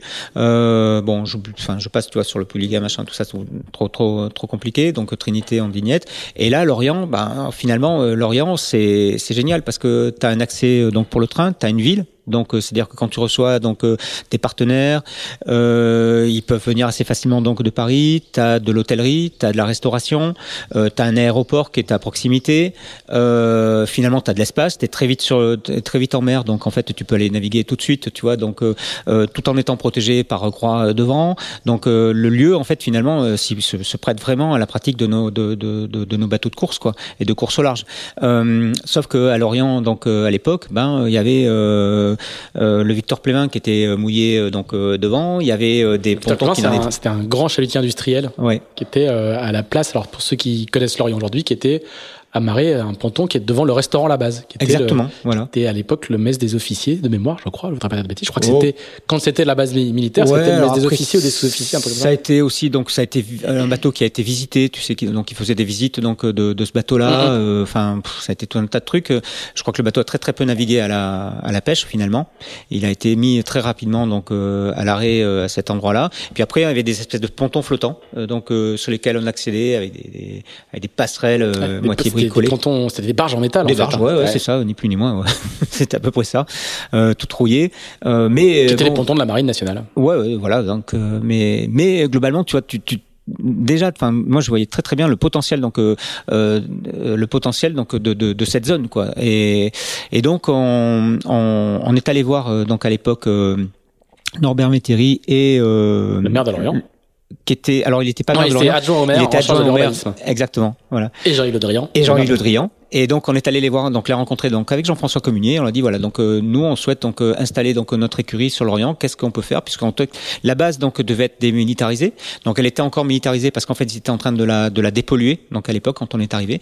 Et donc on est arrivé avec euh, avec donc l'écurie Banque Populaire. Ben, dès 99 en fait on s'est installé donc sur l'Orient. Alors d'abord on était à l'intérieur parce que c'était pas possible d'être sur la sur la base. Donc on était à l'intérieur donc au au, au port de Plaisance quoi. Tu vois qui est qui est derrière et puis euh, donc très vite, on a pu venir. Et donc on a fait plusieurs logements. On a été déplacé donc euh, à plusieurs endroits. Alors on n'a pas eu le premier le premier bâtiment parce que Ouais, là aussi, euh, parce que je pense qu'en fait, euh, donc euh, les, premiers bâtiments ont été construits d'abord pour deux têtes, ça va être pour Alain Gauthier, ensuite pour euh, Franck Camas, et puis donc tout de suite derrière, donc le, le, bâtiment donc Banque Populaire, dans laquelle la Banque Populaire est toujours a été a été construit, et donc on est venu, donc nous on a été les premiers à venir, donc et derrière nous ont suivi très rapidement Alain et et, et Franck Camas, donc on s'entraînait, on avait les trois bateaux basés au même endroit et on s'entraînait donc ensemble euh, à ce moment-là. Et donc euh, cette base, si tu veux, donc moi, enfin donc à l'époque, hein, c'était pas du tout comme comme c'est aujourd'hui. Donc il y avait un terrain de de, de foot euh, qui servait également donc de de de, euh, de terrain d'athlétisme donc autour. On a on a été à un moment donné dans une glacière qui est maintenant la place du parking qui est juste devant. Enfin voilà, donc on a fait plusieurs endroits avant d'avoir notre propre notre propre lieu donc euh, banque populaire. Euh, et donc quand je reviens donc à 2000 2005-2006, on a fait euh, une opération donc avec un garçon qui s'appelle Bruno Motet et donc qui a qui a été un peu à la à l'initiative finalement donc de ce que c'est la base aujourd'hui. Euh, donc euh, il lui a été demandé un rapport euh, donc euh, disant voilà qu'est-ce qu'on peut faire de cette base? Parce qu'il y a eu plein de projets. Donc euh, moi je suis pas je suis pas l'orienté mais bon il y a eu des projets où il voulait enterrer un des un des blocos pour pouvoir donc en faire une, une espèce de grosse bosse qui aurait été végétalisée. ensuite voilà il y a eu plein plein plein de, de, de choses imaginées et finalement donc Bruno a fait une étude donc à laquelle j'ai participé euh, qui était de dire bon voilà qu'est-ce que c'est euh, donc le, la, la, voile, la course au large donc euh, en Bretagne, quel est le, le, le chiffre d'affaires donc qu'on peut réaliser autour de donc de cette voilà de, de, cette activité, quelles sont les entreprises qui sont susceptibles donc de venir s'installer donc autour de ça. Donc on a traîné sur tous les sur tous les sites possibles. on a fait beaucoup donc d'interviews, d'audits. on a imaginé tout un tas de choses avec avec Bruno. Alors moi je travaille plus précisément donc sur la course au large, pendant que lui donc travaillait au, rapport en lui-même et, et surtout donc au, à l'établissement donc de, de futures possibles entreprises. Et finalement est sorti donc euh, euh le rapport qui a été accepté donc par la communauté d'Aglo et puis ensuite derrière donc les, les instances euh, et, euh, et finalement ça a été la, la, la création, la base de la création de la base. D'accord. Donc euh, c'est assez marrant parce qu'en fait, euh, tu vois, moi je suis d'ici, je suis pas du tout euh, l'orienté, mais je suis assez, je suis assez fier d'avoir amené mon petit caillou, mon petit caillou à, à cette, rapport. ouais, c'est ça quoi, à cette, à, cet édifice qui est, enfin qui, qui reste pour moi vraiment une euh, enfin quelque chose d'unique euh, et, et, que et que j'incite euh, régulièrement mes, mes élus locaux ici donc à aller visiter. Aller visiter. Ouais, bien sûr, parce qu'en fait c'est vraiment le lieu donc de la course au large aujourd'hui. je pense on peut on peut dire dans le dans le monde quoi. et, et quand on quand on voit effectivement donc l'économie que ça peut représenter, si tu veux, partant d'ici, voilà, on a on a de la marge. on a de la marge. Alors, on revient à, la, au, moment où tu te dis tiens, je vais peut-être commencer à, monter un, un, projet pour moi. Mm. Euh, ça va être un, ça va être un projet, euh, un projet euh, multi 50. Alors à l'époque, donc il y a cette classe de multi 50 qui est abordable parce qu'en fait on est encore sur des bateaux. C'est tout, tout, jeune, hein. C'est ouais, c'est voilà. Donc c'est Francky Escoffier qui dit bah tiens à force de gagner des courses tout seul, je vais peut-être essayer de, de faire en sorte donc c'est bien beau de les gagner, mais bon globalement de, de, de faire en sorte qu'il y en ait peut-être d'autres qui viennent jouer avec moi. Donc euh, ils organisent une, une jauge qui tient à peu près la route. Euh, et cette jauge, si tu veux, donc elle déboule sur, euh, elle débouche sur le, les, les, multi 50. Et donc, euh, moi je me dis bah tiens, ça peut être assez intéressant. Les Orma, il y en a quasiment plus à ce moment-là. Donc euh, on est en 2006, tu vois, c'est la, dernière route du Rhum, donc où il y a où il y a des Orma. donc il y a il y a cette classe qui arrive. c'est des multicoques. bon, c'est ce que je sais faire. J'ai trois petits ronds devant moi. Euh, je suis parti avec, euh, avec un peu moins de 50 000 euros hein, donc pour construire un bateau. Donc euh, voilà, ça reste quand même relativement restreint. Mais mais bon, voilà, j'avais encore la foi et, la volonté, et surtout, en fait, ce que je voulais plus, c'était me laisser imposer donc les choses comme je l'avais, comme je les avais subies finalement avec avec les banquiers populaires. donc, je voulais avoir un rapport beaucoup plus peut-être équilibré avec les partenaires, et donc je voulais être entre guillemets maître de mon propre destin, armateur quoi, hein. armateur et maître de mon destin. C'est-à-dire qu'en gros, quoi qu'il arrive, ton partenaire peut partir, mais tu restes donc armateur de ton bateau, et donc ben quoi qu'il arrive, toi, tu, tu, tu, tu restes, euh, tu, tu, tu, restes avec la possibilité donc de continuer d'une part à naviguer parce que c'est c'est ça la fonction, c'est ça l'idée euh, de base, euh, et puis derrière donc de voilà de retrouver de retrouver un partenaire pour continuer ton aventure. Donc donc ben là voilà donc sans argent il faut quand même vraiment être enfin réfléchir. Hein. donc ça permet de euh, d'ouvrir ses chakras et donc de, de, réfléchir à des systèmes donc de fonctionnement. Donc en fait, on a euh, été voir un peu mes copains à droite à gauche. Alors euh, je te cache pas que donc euh, les banquiers populaires et Ronan et, Ronan notamment donc bon, on peut fermer la porte. bon, je trouvais ça un peu ridicule, mais bon globalement c'était comme ça.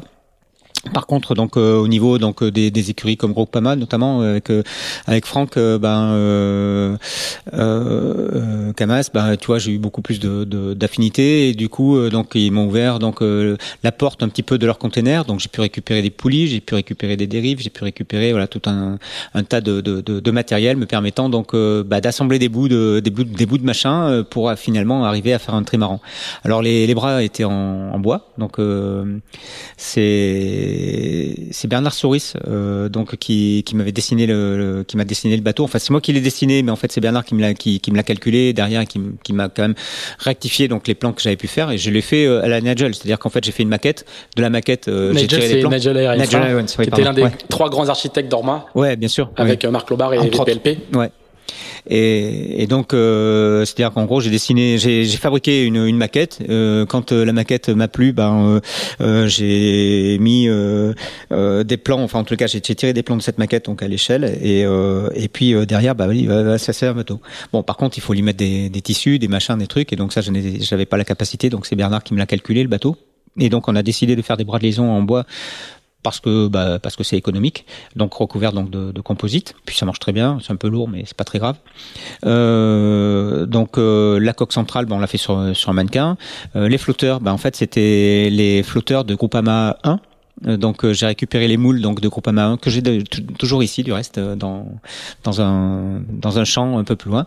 Donc j'ai récupéré les, les, les, moules de flotteurs de Groupama 1 que j'ai modifié donc pour pouvoir en faire un 50 pieds. Euh, et puis euh, et puis finalement bah, tous ces bouts de, de, de, de bateaux euh, j'ai fini par les assembler euh, donc euh, ici à Port-Médoc pareil un peu avec la bite et le couteau hein. mais tout ça pour arriver donc à faire un bateau qui fonctionne qui fonctionne plutôt pas mal avec lequel bah, on commençait tu vois donc à avoir des résultats. Alors le niveau était pas celui qu'il est aujourd'hui hein, très clairement. Mais si tu veux donc voilà donc on a un bateau qui, qui marchait bien qui avait une bonne vitesse. Et surtout c'est un bateau avec lequel je pouvais à la fois travailler euh, donc euh, en embarquant donc des, des, des, sponsors en tous les cas donc euh, à la journée.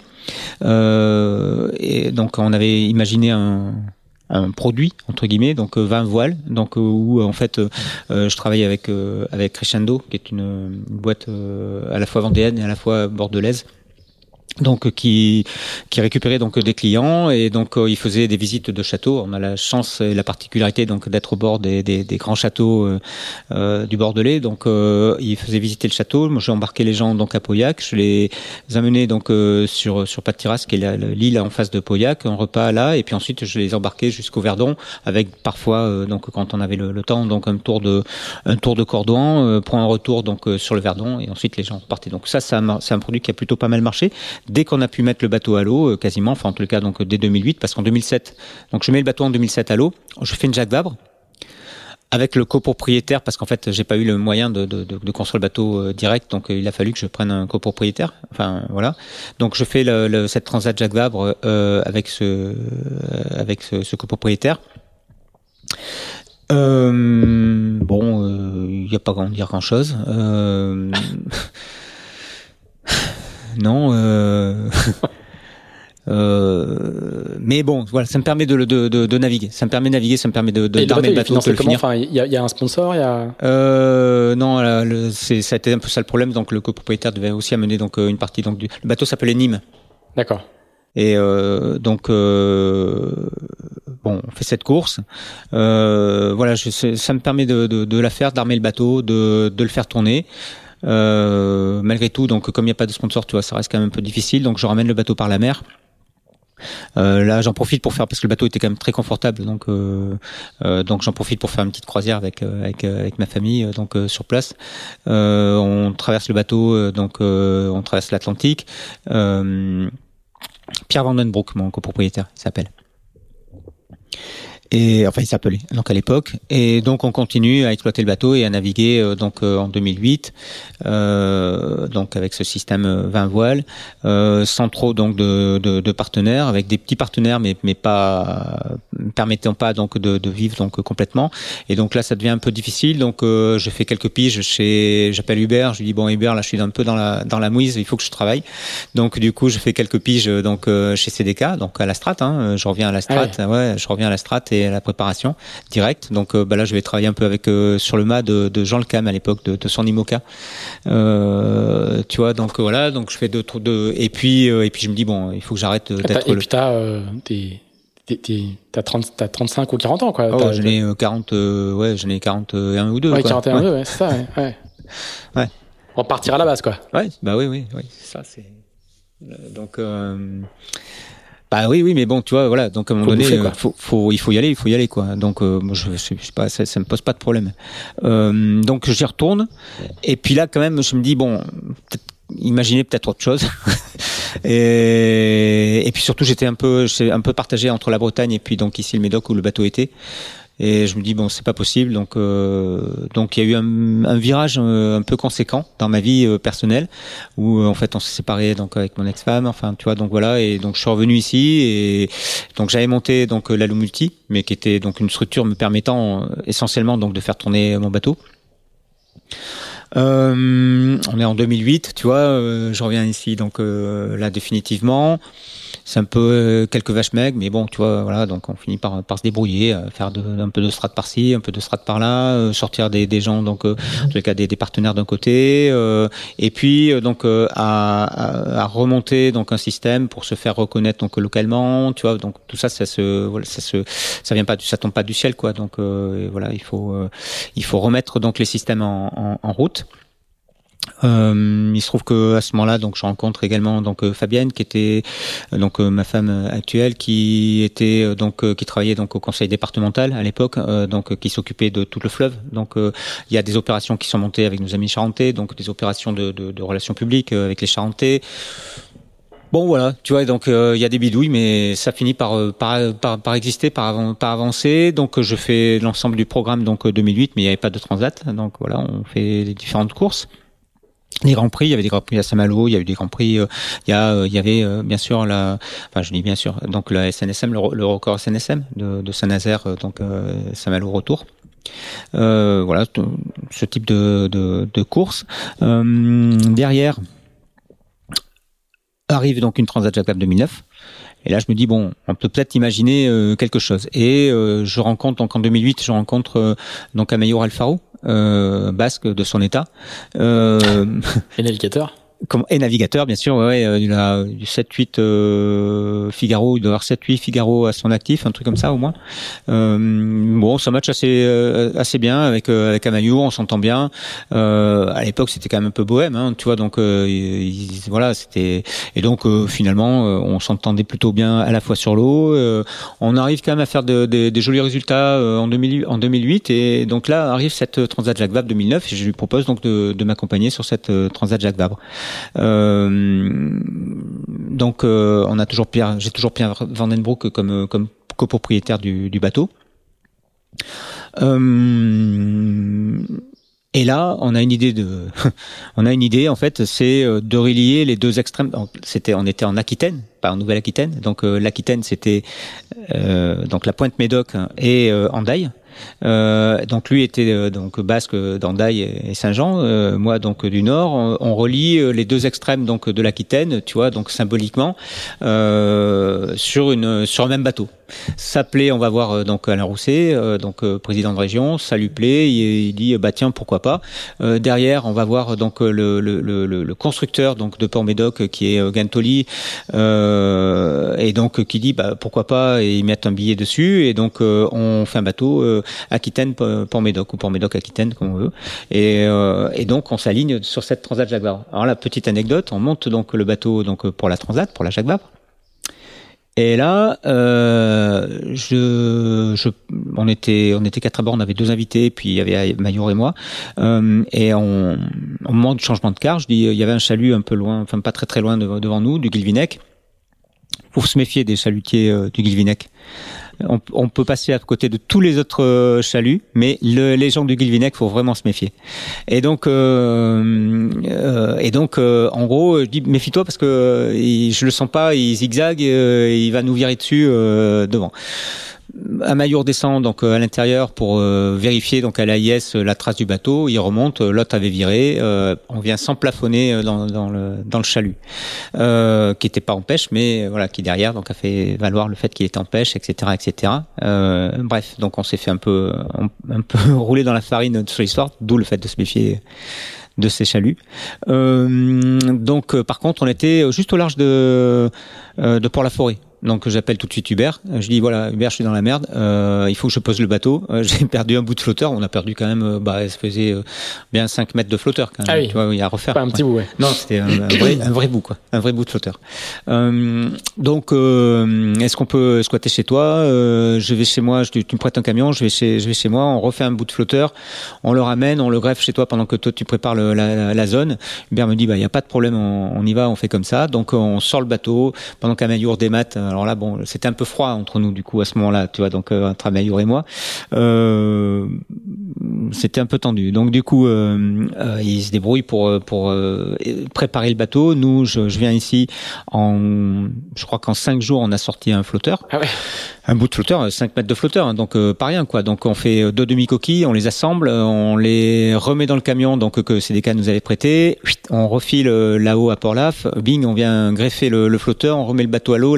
Au final, donc euh, c'est les, les, les, les, jaugeurs de la de la Transat Jacques descendent donc euh, à Port-la-Forêt pour jauger le bateau, pour vérifier la, faire la sécu, la visite de sécu, etc., etc. Tu vois, donc on fait tout sur place et on arrive, je crois, la veille ou l'avant-veille de, de du départ de la Transat. La bonne opération commando, quoi. Ah ouais, complet. Ah ouais, comme euh, ouais, comme j'aime bien faire ça. Et, euh, et du coup, on y, mais surtout on y arrive. Euh, on y arrive. Et on arrive au Havre. Et là, si tu veux, sous un déluge complet de. Alors d'abord, donc on peut pas rentrer. On peut pas rentrer le soir parce que il y a grève. Il y avait grève des, des, dockers et donc les dockers bloquent les bloquent l'accès. Donc bon, on reste dehors, euh, enfin dehors en tous les cas, donc sur le port de plaisance, mais qui est très euh, les pontons sont vraiment super super, euh, aléatoires quoi tu vois. Donc ils sont ils sont pas solides ni rien. Donc on, avec du monde qui reste à bord euh, pour pour surveiller le bateau etc donc le lendemain matin on arrive à rentrer. Donc les les dockers veulent bien lever le, le pont on rentre, on range avec, on rentre avec un déluge de, de grêle, mais euh, comme c'était hallucinant. Il y avait ça, il y avait 10 euh, cm de grêle dans le, dans le fond du cockpit. On arrive à ranger le bateau, on charge la bouffe, on fait la, la dernière, euh, la dernière euh, euh, visite de sécu et genre un jour et demi après, on partait pour la Transat Jacques Vabre. Et la veille, donc, enfin, et le, le matin de, de la Transat. donc je dis à Meilleur, bon, ok, ce qui a été fait est fait. Maintenant on est là, c'est bon, c'est bâché résilience totale et, euh, et on part sur notre aventure. Et là, on s'est fait une transat euh, géniale, tu vois, donc euh, où on a pris du vent, on a pris, euh, euh, on a voilà, on a eu toutes les conditions pour pour une transat, pour une transat Jacques Vabre. et voilà, on s'est fait une très belle transat Jacques Vabre, donc 2000, 2009. On arrive de l'autre côté, je retraverse le troisième. Hein. Ouais, on finit troisième. Ouais. Ouais, on finit troisième. Donc euh, non, non, le bateau, le bateau était, bien. Voilà, c'était pas le niveau qu'on a aujourd'hui, hein, très clairement. Mais, euh, mais si tu veux, le bateau, le bateau marchait bien. Il, était, c'était un bon, très bon compromis de bateau de course croisière. Euh, donc euh, voilà, on retraverse le bateau. Arrive 2010, route du Rhum. Donc ma deuxième potentielle. Bon, je fais la, ma saison, les plusieurs grands prix. arrive cette fameuse route du Rhum.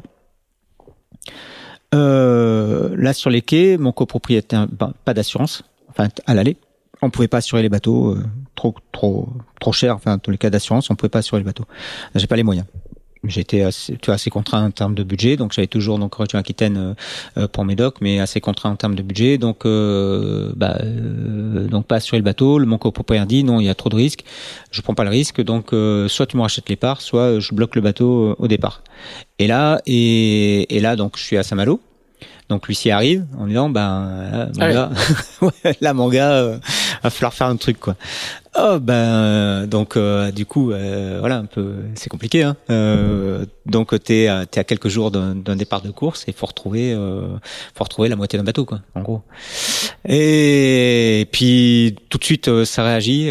Bah là je veux dire que enfin bon Marc Tiercelin donc à l'époque donc était était skipper de DCNS. J'avais un peu pigé pour lui donc j'avais fait deux trois j'avais fait une course de l'Europe avec lui euh, donc avec DCNS notamment. Euh, et puis j'avais un peu navigué, j'appelle Marc, je lui dis voilà, je suis dans la merde, euh, est-ce que tu peux faire quelque chose pour moi? Marc euh, a mis un peu de pognon, euh, d'autres amis en ont mis un peu on finit par récupérer donc une, une partie de la de, de, de, de l'argent. Il accepte donc euh, ça avec euh, la avec une échéance, tu vois, donc euh, de, de, de règlement euh, donc ultérieur. Euh, je on les sons levés, je pars sur la transat, euh, donc enfin en les cas sur la route du Rhum. Et et là génial, tu vois en solo le bateau ça se passe super- bien, ça casse devant. Bing, je suis je suis bah je suis je suis là quoi. tu vois en gros je suis je suis trois. Et c'était comment il s'appelle euh, qui la gagne cette année-là, c'est euh, donc euh, Prince de Bretagne, euh, Lionel Lionel, Mouchard. Qui qui était qui était avec le Prince de Bretagne, qui casse du matériel, mais qui parvient donc à réparer assez rapidement et à repartir donc euh, assez rapidement. Et il avait vraiment la balle, il allait vraiment très très vite. Euh, donc euh, Lionel, donc euh, du coup, euh, ben, tu vois donc Franck Yves casse, Yves Leblévesque casse avec Actuel. Donc moi je suis je suis là derrière. Donc bon, j'avais pas la vitesse donc effectivement donc de, de Lionel qui me passe genre un jour ou deux avant avant d'arriver, mais j'arrive deuxième sur la sur la transat, euh, inespéré avec le bateau que j'avais, c'était franchement c'était euh, totalement inespéré, génial. Donc euh, très très très grosse fête à l'arrivée. Parce que c'est quand même ça aussi euh, la vie du marin, c'est donc euh, de, de pouvoir fêter euh, les arrivées, entre autres. Donc très grosse fête à l'arrivée, on est, on est super content, tu vois. Donc toute l'équipe, enfin voilà, donc ça commence un peu à s'organiser notre histoire. On, tu vois, on, je commence à avoir un peu le la le ouais le, le- avoir quelques tu sais c'est difficile pour pour pour enfin on va souvent de route du Rhum à route du Rhum et donc là donc je, je commence à entrevoir un petit peu de de de champ devant moi quoi. Donc avec euh, voilà on va pas péter plus notre cul mais bon globalement tu vois donc on peut faire fonctionner le petit le petit business bien tranquillement voilà tout ça. Et sauf que voilà le sort en est en a voulu enfin en tous les cas en, a été différent puisque donc retour donc de cette route du Rhum on convoyait les bateaux euh, et sur le retour donc de la route du Rhum 2010, euh, où le bateau là a été assuré parce qu'en fait donc on n'était pas en course. Pif, je me fais, je me mets sur le toit, chavirage. Euh, donc euh, le copain à la barre, voilà. Donc euh, il y a euh, vitesse, tu vois. Donc enfin en tous les cas le le le, le vent, on était sous un grain vraiment très fort. Il y avait une vraiment une grosse dépression à arriver donc devant nous, euh, totalement instable, euh, accélération euh, du, du bateau, on plante devant. C'est un bateau qui était très armé avec des gros volumes de flotteurs et tout. Et euh, on a planté donc les quasiment les, les, les deux coques centrales et flotteurs donc en même temps, euh, tellement de puissance derrière que bing, on se retourne très rapidement. On se met sur le toit, je récupère euh, mon- tout le monde. Donc euh, il y en avait deux qui dormaient à l'intérieur, moi je dormais aussi. Enfin on était trois donc à l'intérieur à dormir. Moi j'étais en, en veille donc mais couché à l'intérieur. Mon collègue à l'intérieur, à l'extérieur donc euh, bah tu vois je le récupère euh, in extremis, je le rentre dedans. Et puis bah là, on est quand même un peu dans la merde, donc parce qu'en fait le, le, bateau était très ouvert. Et donc faut savoir qu'un multi à l'envers c'est très stable, sauf qu'en fait il y a selon la façon dont il est fait, tu vas avoir un mouvement donc d'eau à l'intérieur qui est très fort. Et donc qui t'enlève toute la bouffe, l'eau, les cloisons, enfin qui t'arrache vraiment tout et qui qui qui même peut te, te désarçonner et t'envoyer à l'extérieur. En tous les cas. Donc on n'arrive pas, on parvient pas à fermer la, la, la trappe, la, la porte se fait arracher, donc tout se tout se barre à l'intérieur. Ça commençait à devenir un peu tendu quand même l'histoire. Donc on était quatre, de, quatre dedans. Euh, on s'organise pour se mettre à peu près au sec les uns les autres euh, avec les combis de survie, euh, machin. Bon, finalement il y a un cargo qui vient nous, nous récupérer. Là la sortie, bah il y en a beaucoup qui ont qui ont vu peut-être le film parce qu'en fait je l'ai passé à, à des formateurs pour le euh, comment ça s'appelle pour les les stages les stages ouais les stages les briefings sécu ouais donc, euh, entre autres, donc voilà, donc euh, on, remonte à bord du cargo, le SAS, le fameux SAS, donc euh, pour moi, euh, qui permet donc de bah, la résilience, donc de savoir où tu vas, comment, pourquoi, euh, dans quelle étagère, et, et, et le, petit, le petit séminaire post-chavirage, quoi. Le petit séminaire post-chavirage, exactement. Donc là, c'était sur le cargo. bon, finalement finalement très vite euh, je, percute et, je me retrouve avec deux solutions. Euh, soit bah écoute on a la chance d'être assuré donc on perçoit l'argent de l'assurance on paye les dettes puis il reste un petit capital avec lequel euh, j'achète une épicerie euh, au coin de la rue et euh, ou un chip sur le port. Et puis bah, globalement, tu vois, donc on regarde nos enfants vieillir ou grandir, nous vieillir et, eux grandir. soit bah je continue à faire ce que je fais, quoi. En gros, du bateau et voilà quoi. Et mais avec une dimension un peu différente. Donc la, la multi 50 avait quand même un peu évolué à cette époque-là, avec une volonté, tu vois, d'aller un peu plus vers vers des bateaux un peu plus performants, avec des, des, des équipes un peu mieux organisées, avec un peu plus de professionnalisme. Donc ça, ça m'intéressait quand même aussi. Et ce qu'il faut raconter, c'est qu'au départ, la classe est très hétérogène. Hein. Ah oui. Il y a des vieux bateaux. En 2010, on a tout. Il y a vraiment, il y a des commodes Louis XVI. Euh, exactement. On a. Puis, puis, il va y avoir un, une séparation en fait. Hein, clairement. Euh, alors ça arrive un peu plus tard, hein, mais. 2000, ben, peu, la route suivante, la route du Rhum suivante, ça, voilà. 2014. Euh, on et donc, que les bateaux là, on de course, est, quoi. là, on est au début, tu vois. Donc, on est vraiment au tout début de la, du, du, changement, où en fait, on est en, en 2010 et effectivement, donc cette classe, qui est une classe donc très hétérogène, avec des bateaux donc de toutes sortes, avec beaucoup de bateaux de, de, de course croisière, euh, mais qui a du mal un peu à, à voilà à sortir, euh, à sortir, euh, est une classe donc bah, qui malgré tout a une, une velléité à certains skippers, avec des, des, garçons comme Erwan Leroux hein, notamment, qui ont envie de peut-être tu vois de passer le cap, donc de peut-être aussi peut-être un peu de nostalgie de l'Orma, tu vois donc malgré tout, et donc se dire bah tiens il y a, y a peut-être une il y a peut-être un truc à faire là là-dedans, quoi. Donc de retrouver, on va dire un peu les sensations qu'on a pu avoir donc euh, en, en Norma et, et, donc de, de, rendre des bateaux plus performants. Et donc nous on s'engouffre là-dedans en disant bah voilà ben euh, voilà on va on va monter un projet euh, un peu plus ambitieux. On va construire un bateau donc euh, beaucoup plus ambitieux avec un bateau donc euh, qui vraiment de course donc euh, qui, n'est, qui ne sera qu'un bateau de course, qui ne sera pas un bateau de course croisière parce qu'on prend le pari d'aller vers une classe plus plus professionnelle. Tu vois donc on prend ce pari-là dès, dès 2010 en gros dès, dès le retournement dès le chavirage de 2010.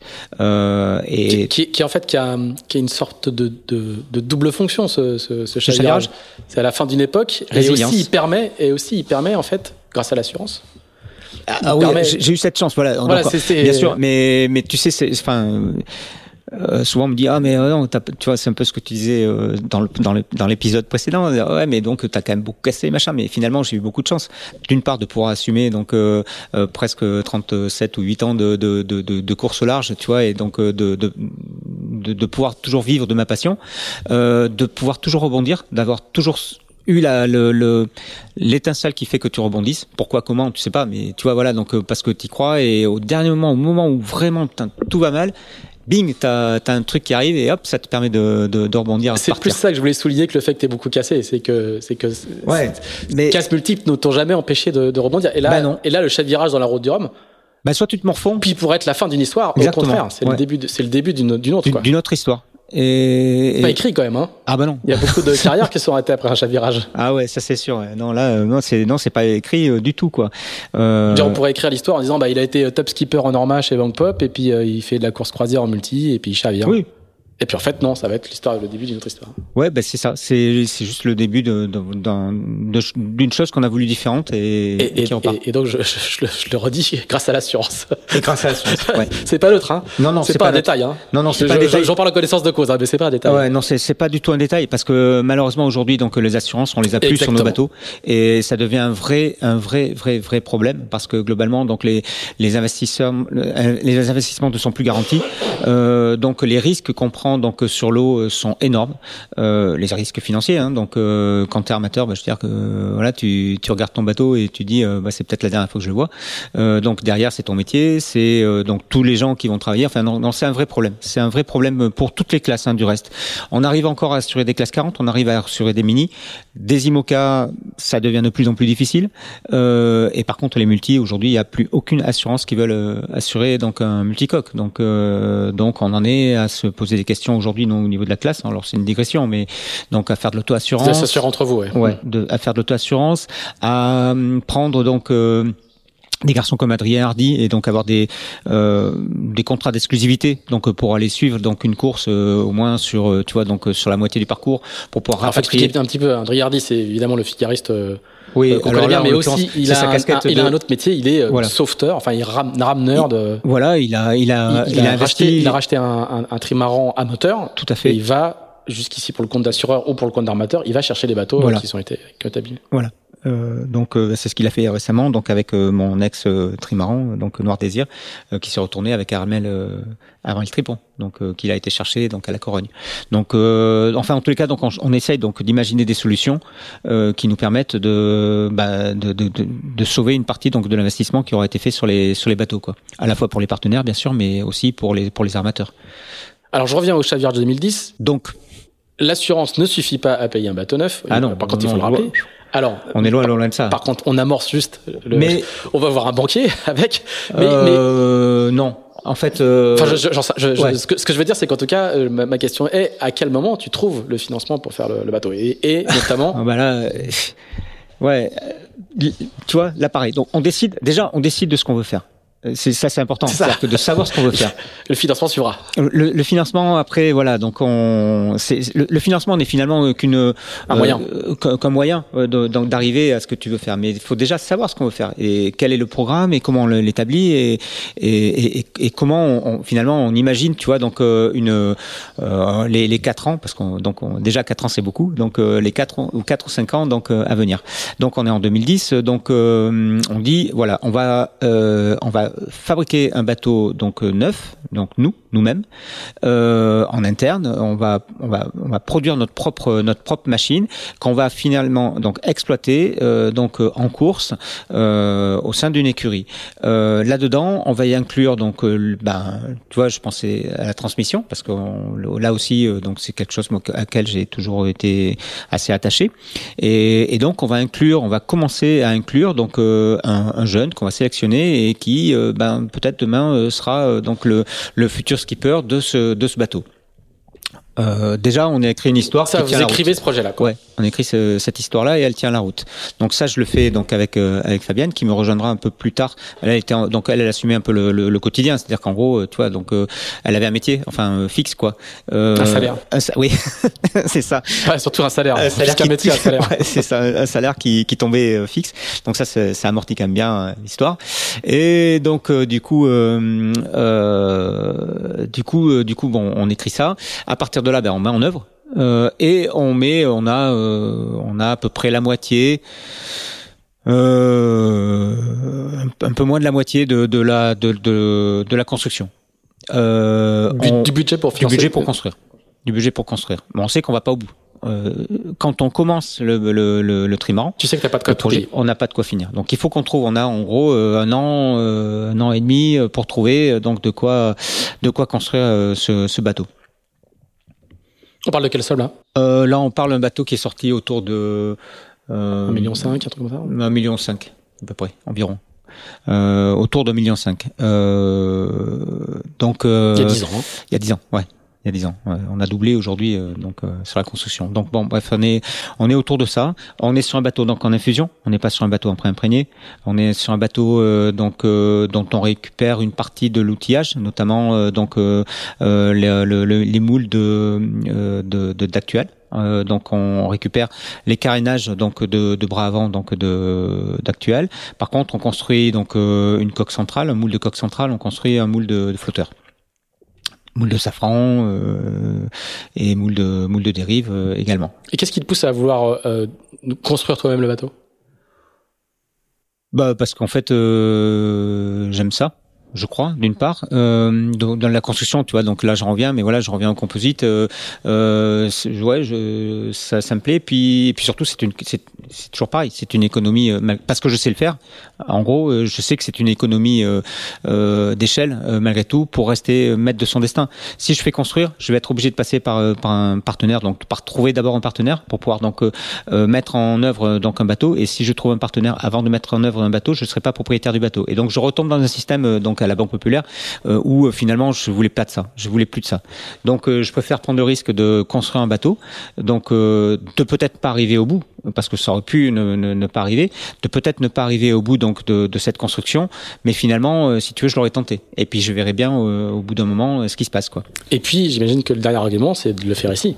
Et puis après, bah voilà, donc aussi de le, de le faire ici. Mais c'est pas un, un, argument, on va dire, c'est pas euh, tu vois, on n'avait pas, on pas de locaux, hein. donc on a loué des locaux. On a loué les locaux dans lesquels on a construit. On a loué tous les espaces dans lesquels on a construit. On a, on a déjà constitué une équipe. Donc avec euh, Thierry et Iluer à la base, donc euh, qui est venu donc comme caution entre guillemets donc composite. Donc qui Alors, on, on l'a lâché euh, dans l'épisode précédent, à tes tout débuts, entre temps, il a construit les bateaux vainqueurs du, du, du premier Vendée Globe. Il a construit encore plein d'autres bateaux. Il a construit notamment euh, Aquitaine Innovation. Aquitaine Innovation, mais il a aussi construit euh, donc le bateau de Marco Guimau. Euh, comment il s'appelle son sponsor vois, c'est La Trinitaine la Trinitaine Non, non, non, non, non, non, le monocoque. Euh, Safran. Ah, pardon, Safran. Safran, Safran, Safran ouais. qui était quand même. Dans leur, dans leur Aquitaine Innovation. Oui, Aquitaine Innovation, après Safran. Enfin voilà, donc c'est c'est quelqu'un qui qui a une vraie maîtrise de, de la construction. C'est c'est c'est du niveau de de, de Uber. Hein, donc on est voilà, on est on en est là quoi. Euh, et donc euh, vers des joyaux. Et euh, voilà donc il construit. Euh, on, donc on, réunit une équipe de, constructeurs de boat builders euh, pour pour réaliser ce bateau. On loue des locaux on fabrique un four parce qu'il fallait faire cuire nos pièces et on rentre dedans donc euh, un programme dans lequel on peut intégrer des notre partenaire qui nous suit quand même donc qui est la région Aquitaine dans lequel on peut rentrer donc euh, notre partenaire donc région Aquitaine. Bon euh, Gantoli donc nous suit au niveau technique. Ils nous ont fourni du matériel des choses comme ça tu vois des c'est pas oui, pour Médoc, ouais. Donc il nous fournit euh, donc euh, des, enfin c'est c'est Gantoli, c'est pas pour Médoc, mais voilà c'est Gantoli direct, donc euh, qui nous fournit donc du matériel, donc c'est du matériel BTP, tu vois, donc on n'avait pas de groupe pour pouvoir faire fonctionner le four, donc des choses comme ça. donc on parvient à assembler un semblant donc de de, de, de chantier. on lance la construction, on fabrique nos préformes, nos moules, nos pièces. Euh, en partie. Et puis euh, ben donc là on est 2011 hein, le temps donc de, de, réaliser le plan. Donc le plan euh, bah écoute moi je, ça, je m'entends assez bien avec avec Romaric Nayousser qui est qui fait partie de l'équipe de de l'équipe Verdier hein, de l'équipe de Guillaume Verdier. Donc il se trouve que Romaric il est il est local il est il est sur Arcachon. Et dans l'équipe de Parlier aussi. Oui bien sûr. Donc on se connaissait donc d'avec d'avec Yves donc de, de, de nombreuses années. Bon il y a une confiance entre nous, euh, on, lui confie donc la, signature donc du, du, bateau et qui fera en collaboration donc avec euh, avec Guillaume Verdier. Donc euh, le bateau est dessiné, on a des plans, on construit, euh, sauf que ça c'est 2011 et puis 2012 euh, euh, ben arrive fin 2012 et là on est on, on, est essoré. On n'a plus un sous vaillant devant nous. Alors on a travaillé avec la région donc sur un, système un peu particulier c'est-à-dire qu'en fait on est on est venu donc à l'aide aux entreprises avec la région Aquitaine. Donc à l'époque c'était la région encore Aquitaine. Donc l'aide aux entreprises en fait c'est parce que on a imaginé un système innovant donc de, transformation des matériaux composites. On a fait de, l'infusion one shot en mixant au verre et le carbone. Donc on avait des, encore des difficultés, tu vois, donc à mixer le verre et le carbone, euh, notamment dans les différences de flux. Donc euh, avec Thierry, on a imaginé un système qu'on a de, de frein, enfin en tout cas voilà techniquement, donc qui nous permettait donc de, de, de pouvoir infuser donc ces zones, quelles qu'en soient, puisqu'en fait les, les multi, les Ocean 50. C'est ce que j'allais dire, c'est qu'il faut peut-être préciser que Ocean 50, ils sont pas ils sont pas full carbone. Ils sont en verre, mais enfin ils sont en verre avec avec des renforts carbone. Avec des hein renforts carbone. En fait, les bras sont entièrement donc carbone, mais les coques et les flotteurs sont euh, donc tout, tout le, le, bordé est en, est en verre, en fibre de verre, donc sandwich fibre de verre. Par contre, donc on a des zones donc euh, de, du dé, donc de renforts longitudinaux en carbone, et, euh, et donc la, la difficulté c'est d'arriver à mixer le tout. Si on est sur un one shot, c'est-à-dire sur une pièce qu'on sort donc complète, c'est-à-dire donc les pots, les deux pots, le, sandwich collé donc complet. ben en fait, on a des difficultés donc à arriver à, en infusion à mixer euh, l'ensemble. Et donc là, on a travaillé sur les freins, notamment, qui nous permettaient euh, donc de, pouvoir gérer euh, les vitesses de flux, permettant la, strate, la strate de ces de ces pièces-là. En, en, parallèle, en fait, on travaille avec alors pas avec Arkema direct, mais avec AEC Polymère, qui est un fabricant de colle métacrylate, donc d'adhésif métacrylate, dont la formulation est élaborée par Arkema.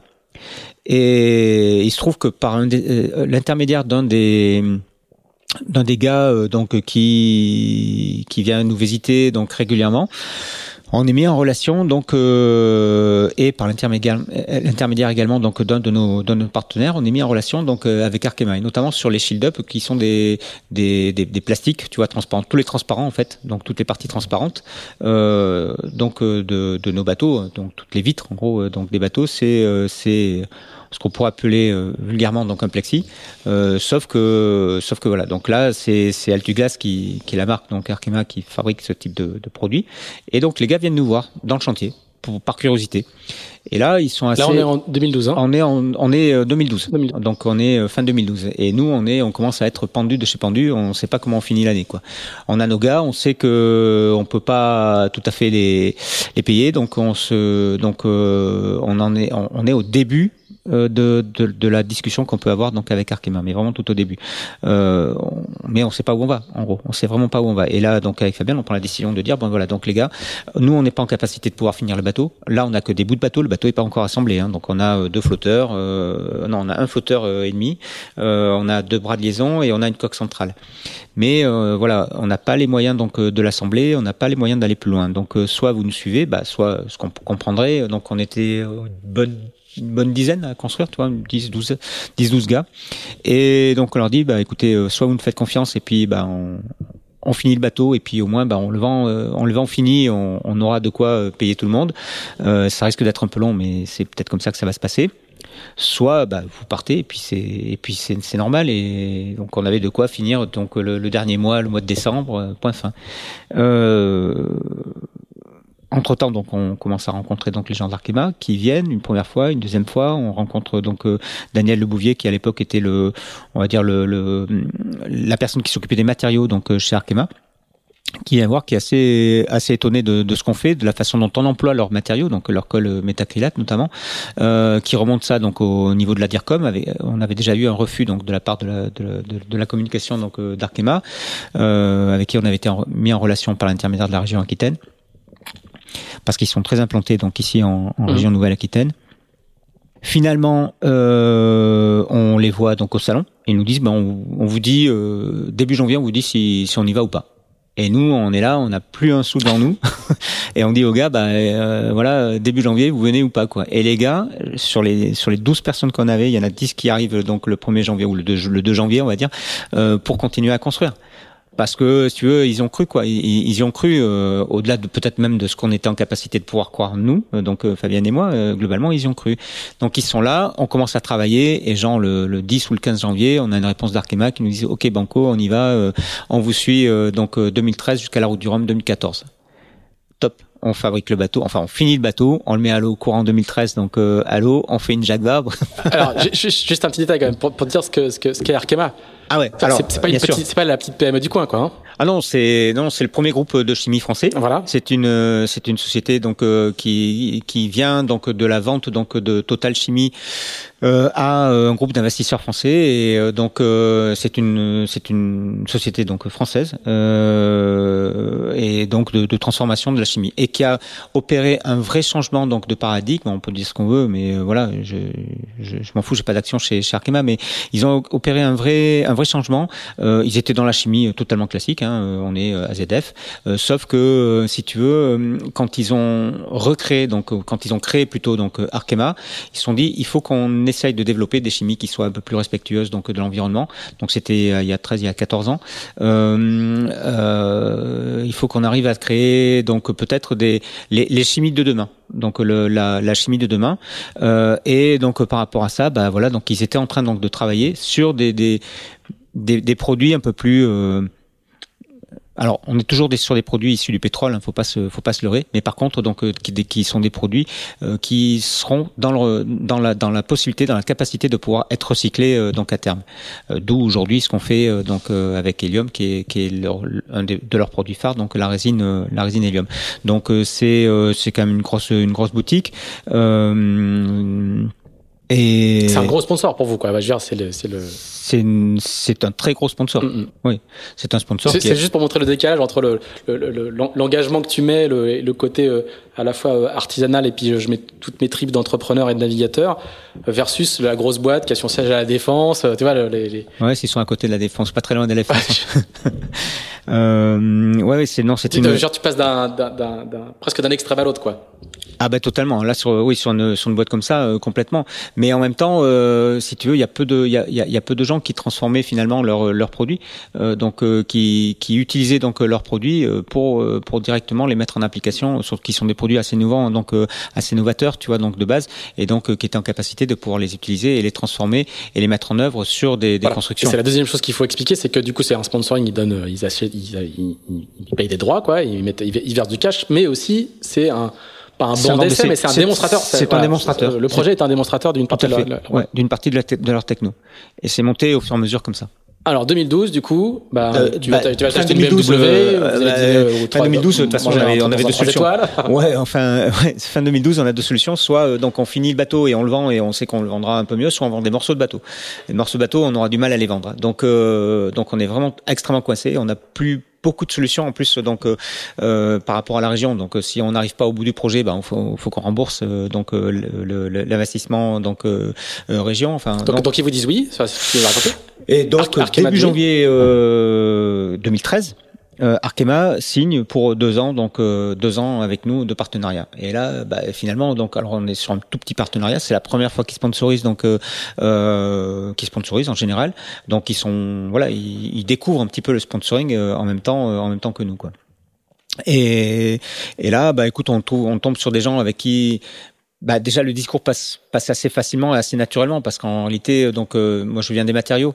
Euh, donc euh, le, le, discours si tu veux d'un banquier il est peut-être il est très politique il est peut-être moins en tous les cas pour moi, il est moins facile, moins aisé que le discours donc d'un transformateur de, de, de matière euh, dont je suis plus proche, puisque finalement, es, skipper, tu, te, tu es le représentant finalement de la, de la société que, avec laquelle tu vas travailler. Donc, euh, donc je me sens plus à l'aise évidemment donc dans, dans, dans ce type de, de, de relation, de partenariat. Euh, donc, on, on, pour nous, c'est pas très compliqué donc de défendre donc des matériaux qu'on utilise, qu'on met en œuvre nous-mêmes. Alors, du coup, le, bateau, il est fini quand? Il est fini? Il est fini, euh, donc, euh, bah, je pense qu'on le met. alors là, je, je, perds un peu la boule, mais ça doit être euh, avril 2013, avril-mai 2013, on met le bateau à l'eau. tout de suite avant, donc, enfin, tout de suite derrière, donc, on fait. donc, c'est Noir Désir, hein? C'est Noir Désir. Voilà. on en a parlé plusieurs fois, mais son nom de baptême, c'est Noir Désir, et c'est Arkema. Hein c'est Arkema. Donc euh, c'est Noir Désir parce qu'en fait euh, on est euh, on est bordelais. Donc et que c'est un groupe donc de musique qu'on a moi que j'ai beaucoup écouté, que Fabienne a beaucoup écouté, que, que, les gars avec qui on a on a failli l'appeler euh, euh, jeudi soir, mais parce qu'en fait euh, traditionnellement chez la multi on fait une petite fête le, le, le jeudi soir, euh, tu vois histoire de un peu comme les étudiants, tu sais comme on n'a pas beaucoup d'activités ici dans le Médoc, ben, on se fait une petite fête entre nous, euh, donc voilà. Et donc on a fait beaucoup de jeudi soir, donc quand même malgré tout le temps le, temps de cette construction. Euh, mais bon, donc on l'appelait Noir Désir parce que voilà parce que c'était peut-être tu vois donc la la, la concrétisation d'un rêve et que ça correspondait à, hum, voilà une, une, étape, une époque. Donc euh, et un groupe de musique qu'on écoute. régulièrement. Bref, le bateau il s'appelle comme ça. Le bateau on le met à l'eau. Euh, donc ouais, ça doit être avril-mai. Euh, on tout de suite euh, après, on s'engage donc dans, dans une course qui était la Route des Princes. Donc euh, course vraiment géniale et que qu'on regrette, je pense tous parce que c'était d'une organisation assez assez étonnante, euh, euh, organisation, euh, parcours, enfin tout tout y était dans sur cette course euh, avec que des multis. C'est un tour de l'Europe. Hein. C'est un tour de l'Europe. Ouais ouais, c'est un tour de l'Europe. On part d'Espagne, on allait donc au Portugal, Portugal, Irlande et retour en Bretagne. Ah, ouais, en Bretagne Nord. donc donc super parcours, que des multis, une organisation donc qui arrive à gérer, euh, tu vois, donc euh, euh, les donc des modes 70 et et des Ocean 50, donc enfin Multi 50 à l'époque. Multi 50 à l'époque. Donc en termes de vitesse, tu vois, donc il y a quand même un décalage, mais donc on fait le spectacle sur l'eau. Super, vraiment super, super accueil des villes, très très belle, très très belle course. Et là, bif, on gagne on gagne la course. on se dit, mais attends, les champions du monde. tu vois, donc on a tendance à perdre un peu, de fil, un peu la boule. Euh, on fait notre truc dans notre coin, euh, machin, euh, on claque la course.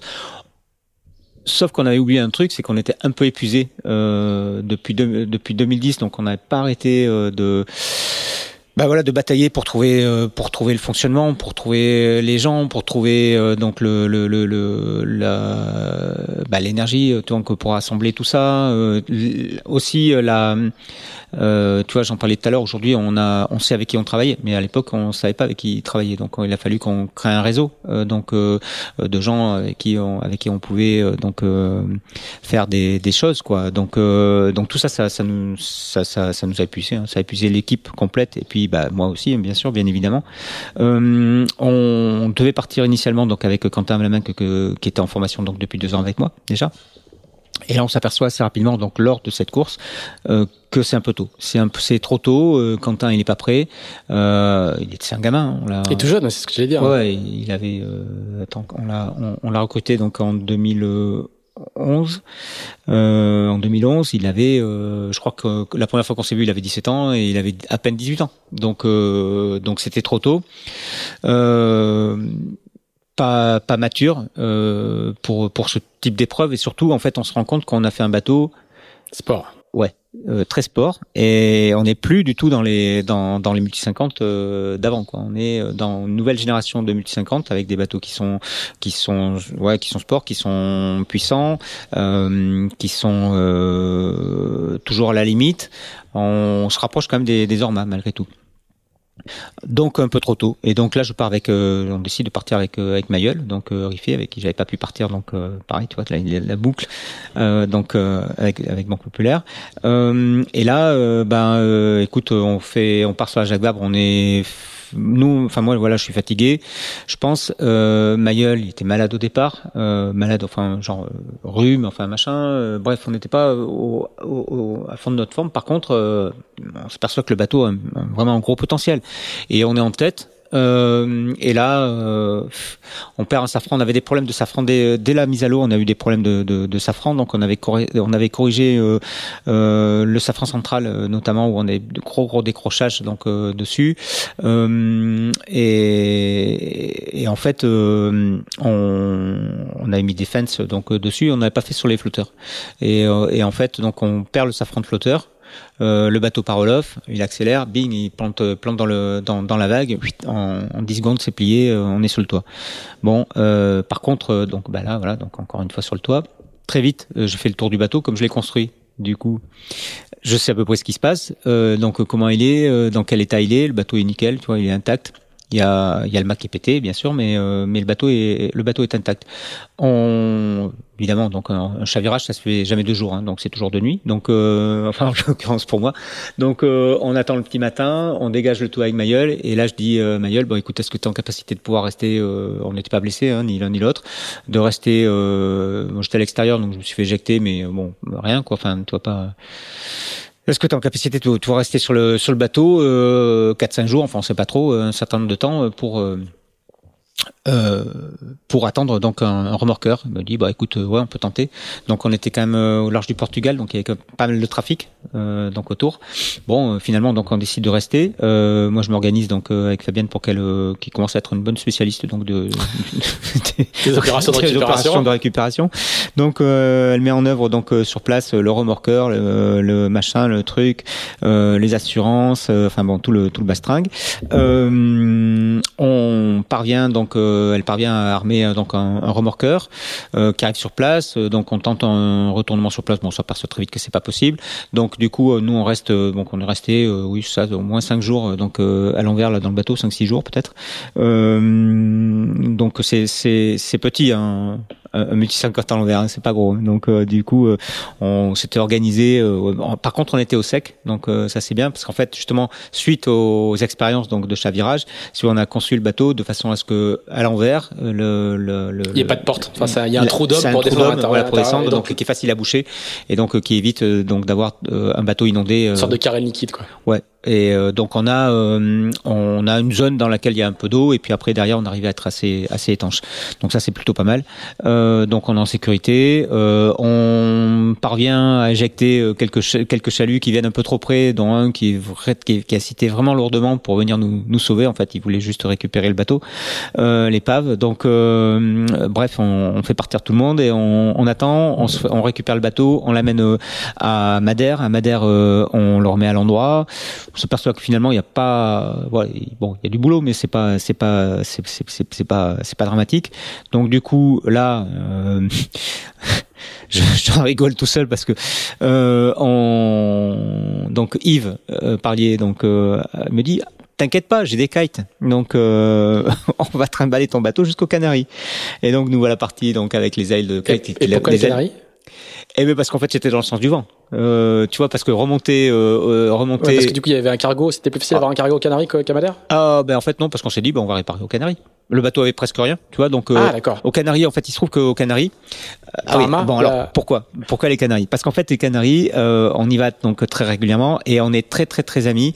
Enfin moi je suis très ami donc avec avec une famille, la famille Cantero, euh, donc Georges Cantero, qui est euh, un peu euh, si tu veux, Georges, c'est bon, c'est un, un, navigant bien sûr, donc euh, qui donc euh, son, père a été un des présidents donc du Real Club de, de Grande Canarie et le Real Club de Grande Canarie, c'est l'institution donc non seulement aux Canaries, mais aussi en Espagne. C'est-à-dire qu'en fait, c'est un endroit, si tu veux, où la majorité, enfin énormément donc de, de, de, de, marins euh, espagnols sont passés, parce qu'en fait, c'est un endroit où on peut venir s'entraîner quasiment toute l'année.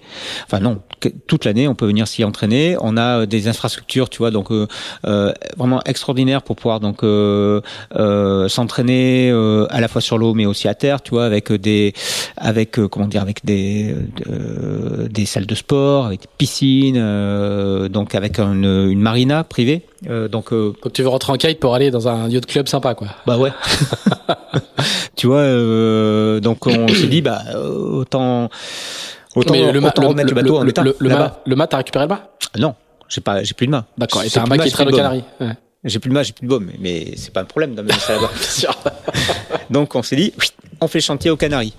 Et puis ça va nous sortir, tu vois, ici on n'a pas de chantier, on se retrouvait au froid, il fallait remonter le bateau, donc euh, le, mettre sur un cargo, etc. Donc c'était un peu, voilà, donc on s'est dit, on, amène le bateau Canaries, on met des ailes de kite dessus et, on, l'amène là-bas sur place. Bon, les ailes de kite de Yves, c'était les premières, la première série, les premières générations. Et euh, ça n'a pas forcément très bien marché. Alors heureusement, moi j'en avais fait une donc pour des. Euh, c'est Sylvain Berthomé qui me l'avait dessiné et donc qui était un monophile, qui a une, aile à caisson monophile et qui fonctionne. L'angle est assez restreint, mais bon, ça marche tout le temps. Et donc, euh, donc du coup, euh, on parvient avec euh, les ailes de Yves, la mienne, un peu de moteur, donc à arriver jusqu'aux Canaries. Là, on refait le bateau entièrement, et donc pour amener le mât plus tout le les voiles, plus tout le matériel donc qu'on avait perdu, on, on réfléchit à plusieurs solutions. Donc bien sûr, il y en avait une qui était par la route, donc camion classique ça m'ennuyait un peu pour différentes raisons, mais euh, voilà, c'était pas forcément la, solution qui, qui m'intéressait le plus.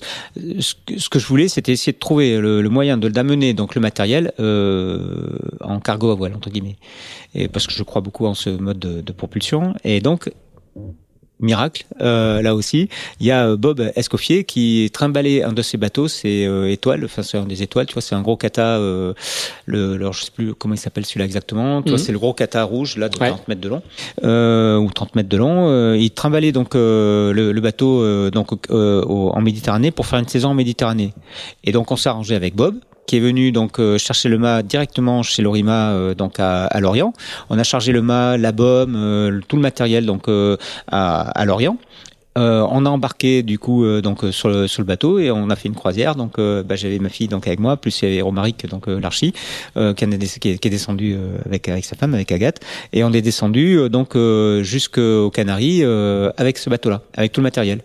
Donc on a, on a mené le tout là-bas, on a rematé, remis le bateau donc euh, en état, euh, refait ce qu'il y avait euh, de, de, de, cassé dessus, mais il y avait pas, au final il n'y avait pas grand-chose. Hein, donc on s'en est plutôt très bien sorti sur cette sur cette sur cette affaire. on refait le bateau et on attaque donc notre saison de route du Rhum 2014. Facile en avant, pas compliqué. Et, et, Arkema pour leur pour leur première. Euh, ah bah ils étaient un peu chaudés, hein, donc ils se disent waouh si c'est ça la si c'est ça quoi le sponsoring, numéro quoi. c'est ça quoi. si c'est ça le sponsoring. Mais bon finalement euh, si tu veux. Euh, c'est peut-être aussi ce qui a scellé un peu notre. Euh, ça fait dix ans qu'on travaille aujourd'hui donc avec Arkema et c'est peut-être aussi ce qui a scellé notre notre entente avec eux Aujourd'hui, notre entente, elle, elle, elle, elle va au-delà donc du sponsoring, puisqu'en fait, on a on a un partenariat donc lié aussi euh, donc à, au chantier, et notamment au chantier. C'est ce qui nous importait. Euh, donc, euh, en fait, sur sur ce sur cette opération, euh, ils nous disent bon, on a une super résine, les gars, on va révolutionner le monde de, du, du, composite avec ça. vous allez l'essayer. Et donc on fait notre première pièce avec hélium, qui est une résine donc euh, recyclable, euh, voilà, qui est en, fait une base donc euh, de thermoplastique. C'est une résine thermoplastique contrairement au thermodure, euh, et c'est ce qui la rend donc recyclable aujourd'hui. Et, et, donc cette résine, on, on, fait une première pièce. On fait la baume du bateau, donc baume en carbone, etc. Ça se passe plutôt pas mal. On arrive à faire la pièce. On se dit bah finalement ouais c'est peut-être c'est peut-être quelque chose d'intéressant. Mais alors là on est sur du prototype pur et dur, hein, donc c'est pas c'est à peine sorti de, de des labos quoi. Euh, manque de bol, la, la on pose la bombe, donc on commence à naviguer euh, une fois, deux fois, trois fois, ça va. On dit hop, on rentre. Et au moment donc de rentrer, donc de remonter le bateau, donc il faisait très chaud. Et là, la bombe, elle se plie. Elle se casse pas, elle se plie. Elle se plie littéralement quoi. Et ah merde, le thermoplastique c'est bien, mais faut pas que ça chauffe trop quoi. Donc euh, bon, euh, donc du coup on ramène le tout, on refait une bombe donc en, en époxy euh, classique et euh, on ramène les morceaux donc à, aux ingénieurs d'Arkema qui disent ah ben ça on n'a pas imaginé ça ouais. Et donc qui replanchent donc sur leur résine et donc qui, qui retravaillent donc dessus et, et, donc au fur et à mesure voilà donc on élabore. Mais tu vois on, la, donc cette résine hélium on travaille dessus et donc depuis 2014 depuis vraiment sa sortie des, des, des labos, euh, euh, des labos de chez, de chez Arkema, quoi. Et aujourd'hui, on commence à entrevoir la possibilité de fabriquer des bateaux de course, puisqu'on en a fabriqué un, donc le, le dernier, le classe 40. Ouais. Alors 2014, il y a une route du Rhum. Donc 2014, donc euh, route qui du va Rhum. Bien, qui va ouais, qui va très bien se passer. Très bien se passer. je finis deux sur, sur cette route du Rhum. Pas de casse, euh, tu vois, euh, le bateau a super bien fonctionné, le bonhomme aussi. On n'a pas encore les feuilles sur les bateaux euh, qui sont venus plus tard. Donc, écoute. Erwan a été plus rapide, euh, donc Erwan Leroux, donc mais mais rien à redire. Enfin, tu vois, donc belle course tout tout au long. moi, j'ai, enfin voilà, je pense que j'ai navigué au niveau que j'étais en, en, capacité de pouvoir naviguer. et puis, puis, puis voilà, belle course, tu vois, super, euh, franchement. Euh, deux sur une route du Rhum, c'est pas, au final, c'est, c'est, pas si mal. Ça me faisait euh, 3, 2, 2. Euh, donc, euh, j'ai fait, à chaque fois, donc j'ai fait quatre routes du Rhum, j'avais fait trois, j'en ai fini trois. Et sur les trois que je finis, je fais trois podiums. Euh, bon, écoute, non, non, c'était, c'était pas, enfin, voilà, j'ai pas, il y a rien à dire. Enfin, tu vois, donc belle course, belle course, bon souvenir. Après, c'est des années presque un peu tranquilles, je dirais. ouais, presque. 2015, troisième de Jacques Vabre, euh, tous les tous les grands prix, euh, podium à beaucoup de grands prix. 2016, euh, vainqueur de la de Québec Saint-Malo, premier du Trophée Prince de Bretagne, de la Dream Cup, 2016, de Québec Saint-Malo, de Québec Saint-Malo, deuxième de The Transat Bakerly. The Transat sans dérive. Sans dérive. Ouais, je pète ma dérive au milieu. Tu vois ce que je veux dire, c'est qu'il y a on, a l'impression que tu es, sorti un peu de, de ouais, Enfin, le, une sorte de cercle vertueux se met en place. Ben, c'est-à-dire que là, je gère mon, mon business, donc du coup, euh, j'arrive à le faire comme j'ai envie de le faire, et avec euh, voilà, avec euh, des, des, choses qui se passent bien, des choses qui se passent moins bien, mais mais bon, globalement, j'arrive à organiser finalement la façon dont j'ai envie de travailler. Et, et on m'impose plus systématiquement les choses. Ça, on, a, bien compris que c'était c'était c'était important euh, important pour toi. Euh, tout au long de ces années-là, aussi la, la, la, classe multi 50, elle elle s'étoffe, elle se structure. Euh, c'est en quelle année que vous passez au foil?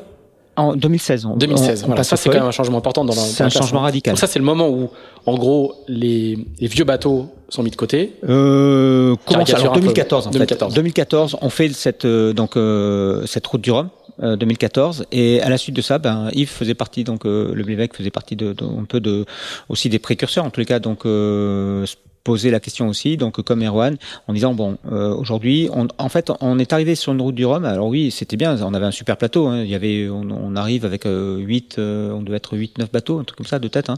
Donc c'était un beau plateau. Sauf que le plateau était tellement hétérogène que on s'est dit mince, il y a un truc qui va pas. On a d'un côté donc des écuries qui sont bah, qui, qui, vendent à un sponsor donc des, des, des performances euh, sportives euh, professionnelles.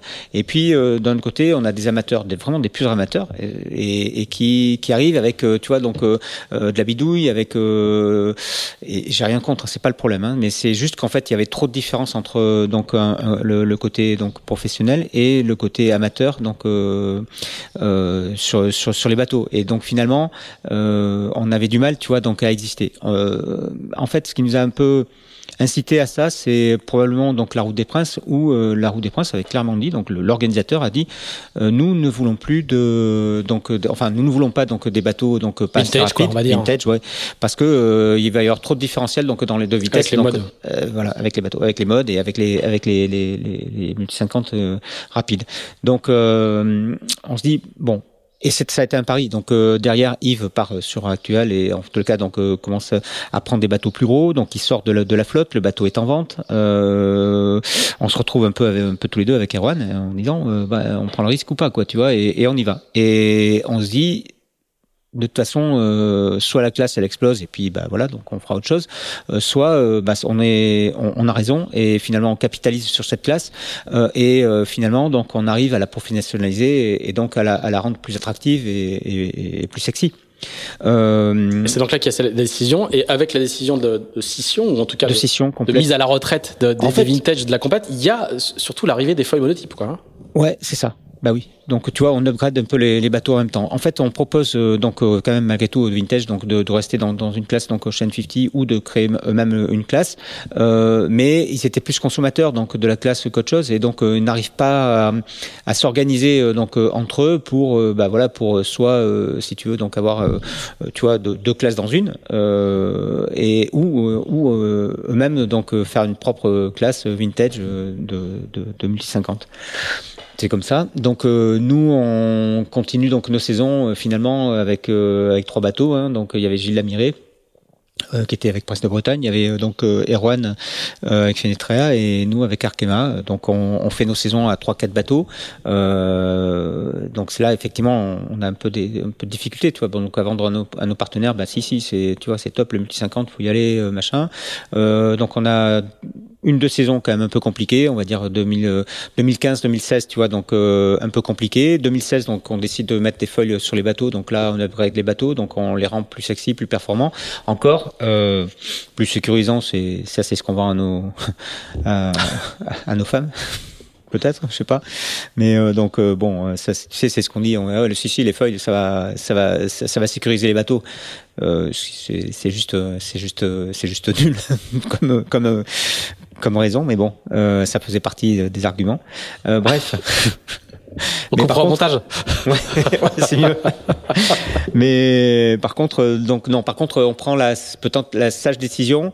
Euh, on retravaille aussi sur la jauge, donc avec Aaron, on refait, on réécrit complètement donc euh, la jauge. Euh, et par contre, on prend, je pense, la sage décision de prendre des feuilles monotypes, donc d'utiliser la même les, les, mêmes bases de feuilles pour toute la flotte. Donc chaque équipe les met où il veut. Par contre, par contre, on aura tous les mêmes avec la Foil même courbe foil courbe. Même, Alors, même on est foil, sur tout, le tout- sur le voilà sur les feuilles Lorma hein, classiques, euh, donc euh, Marc Lombard. Euh, euh, et donc en l'occurrence, je crois que c'est fait par VPLP, hein, mais euh, comment? en, en l'occurrence, je crois qu'ils sont faits par, ils sont décidés par VPLP. Ça. euh, Par Romaric. euh, en fait, c'est c'est un, c'est un groupement. Ah, de- c'est un, c'est un groupement. Ouais. C'est un groupement d'architectes. Donc euh, c'est VPLP, euh, euh, euh, et comment il s'appelle C'est plus Nigel, mais c'est euh, Benoît Cabaret, Cabaret. voilà, qui, qui qui se sont associés euh, pour euh, pour faire ces foils. Donc on est sur du foil classique, hein, euh, courbe. Euh, et par contre donc euh, monotype, donc ça permet de de contrôler euh, les, les niveaux donc d'investissement euh, avec un seul fournisseur pour tout le monde. Euh, et on fait foil, cal, puis euh, identique. Et, donc, euh, donc on monte euh, nos foils. Donc évidemment, donc les bateaux, bah, euh, on gagne très très nettement en, performance. Hum, et là, euh, bah tu vois, donc on commence à avoir donc euh, des, des gens qui, qui, viennent nous rejoindre dans cette nouvelle formule. Euh, donc euh, euh, qui sont de plus en plus intéressés donc euh, par par la formule. On montre les bateaux, on fait, je pense, on essaie de faire donc une, une forte euh, promotion ouais, de, de, de nos bateaux en essayant de, de faire naviguer le plus de, de, de skippers possible. Et, et puis bah, très vite, euh, voilà, donc euh, il y a euh, euh, Thibaut euh, Rochelle Camus qui vient nous qui vient nous rejoindre en même temps donc que le bateau de Thibaut, il y a le bateau de Thierry euh, qui est euh, en construction également. Euh, donc euh, on a deux C'est bateaux Ciel à neufs Village à l'époque. hein. de Ciel à Village, ouais. Donc euh, on a deux, deux bateaux neufs qui arrivent, donc euh, qui arrivent. Donc ça c'est 2000, bah, c'est pour le 15 Rome ans. 2018. Hein. Donc c'est de 2016, 2000, euh, de- 2016, 2017. C'est pour le Rome 2018. Euh, donc deux bateaux neufs. Donc du coup on se retrouve avec une flotte un peu plus conséquente. Euh, et puis bah, voilà. Donc euh, on a deux bateaux neufs donc ils sont arrivés donc l'année dernière. Pareil, toujours pareil. Donc en prévision donc de la route du Rhum donc, cette année. Donc on a une flotte de, de 8 bateaux potentiels. donc aujourd'hui qui, qui tournent pour sur la classe Ocean 50. Donc on commence à avoir une, une classe bah qui est à la fois homogène, parce que même des bateaux anciens qu'on a su upgrader, donc en tous les cas, donc qu'on a su remettre au goût du jour, donc euh, naviguent de façon de façon équivalente à des bateaux neufs. Euh, Il y a le gap d'un bateau neuf est relativement limité. il ne disqualifie pas toute la flotte. Non. Euh, non, et c'est ça qu'on a essayé. Le syndrome Groupama 3, Exactement. Groupama 2, pardon, dont Groupe- on a parlé tout à l'heure. euh, Tout à fait, et le, ou le syndrome, donc euh, F28. euh, voilà, euh, l'âge Cap Ferré, donc en Formule 28. Alors, toi, je disais donc, du coup, euh, c'est des années, entre guillemets, assez tranquilles, Ouais. avec beaucoup de, de, de- de- Ah, d'ironie dans mon propos. Hein. Euh, donc, 2015, il y a un podium sur une Jacques Vabre. 2016, euh, c'est une victoire dans la, dans la Québec-Saint-Malo. Je, je, je, je passe vite pour, pour, Oui. pour, pour, arriver.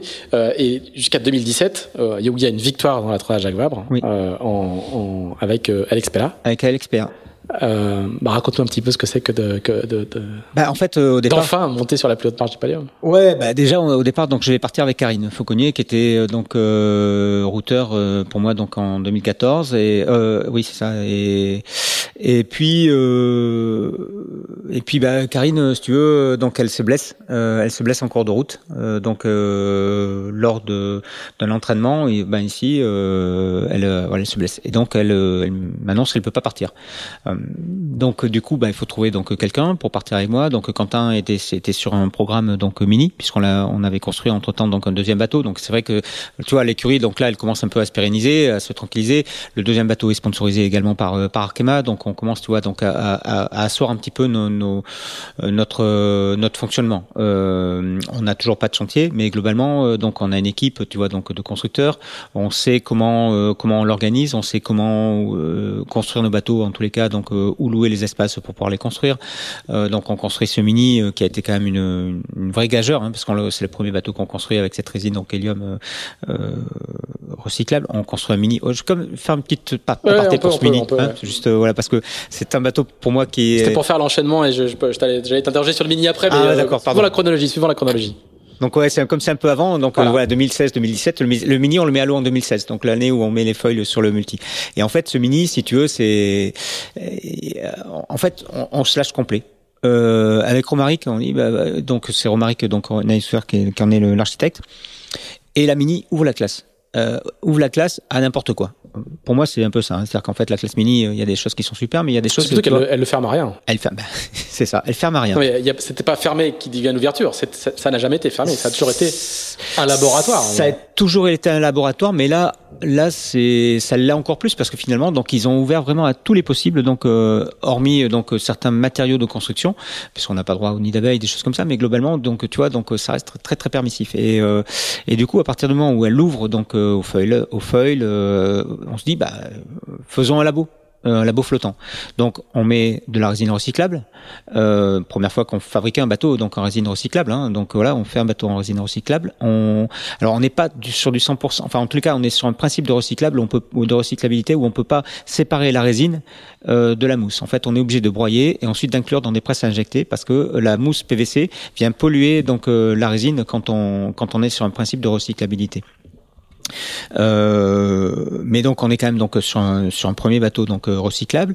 Euh, on donc euh, bah, on va mettre des foils hein, puisqu'en fait on a droit à mettre des foils sur les mini. Bah, on va mettre des foils. On verra bien comment ça se passe. Donc foil avec trois mouvements rotation, translation et rec. Rec sur la dérive donc donc enfin sur la dérive sur la quille pardon. Donc rec sur la quille donc avec rotation aussi donc bien sûr de, la quille et, et bielle pour pouvoir laisser le, le, le voile à max. Euh, on C'est ce a ça, hein, c'est-à-dire que la, la- la quille est télescopique. Oui. C'est-à-dire qu'elle s'allonge pour Elle- rester, même quand elle, quand elle pendule. pivote, voilà. quand elle pendule, elle reste à 2 mètres de tirant d'eau. hein. C'est ça, ouais. Donc euh, T-foil sur les sur les, les, les safrans, euh, donc plan porteur sur les safrans, et puis on se dit bah tant qu'à faire, on va essayer une aile.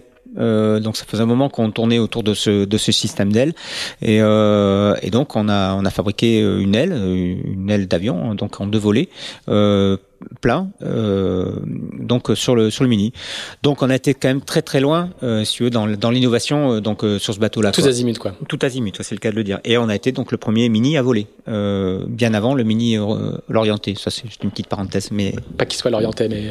ah mais en Attends, tous pas cas, 747 Ouais. ou du, du mini de Bourlec de Bourlec. De Bourlec. Bourlec, il est Vigoudin, attention. Oh, pardon, pardon, excuse-moi. pardon. Mais en tous les cas, donc euh, voilà, le C'est notre. comme si tu dis un médocain qu'il est arcachonnais, tu vois. Oui, je, je vois, je vois très très bien. euh, donc, il y a le euh, 747, il y a le, il y a le premier bateau de David Raison qui a, qui a volé aussi avec, euh, avec Sierre, qui lui Oui. est effectivement volé au large de l'Orient. Oui, oui, euh, mais je pensais non, c'est celui-là, c'est celui-là auquel je pensais. Alors du coup, lui, il est arrêté. Ah, voilà, tu vois, c'est bien ça. J'étais pas très loin. C'est celui-là auquel je pensais, et, et celui-là donc a revendiqué longtemps donc d'avoir été le premier à voler, mais en réalité euh, le nôtre a volé avant. Bon, c'est une petite guéguerre. euh, comme ça, gentil, mais le nôtre a volé avant et on a des preuves puisqu'on a on a le bateau en vol euh, pris par des photographes, tu vois. Donc euh, voilà. Donc euh, euh, le bateau vole, euh, le bateau a une aile.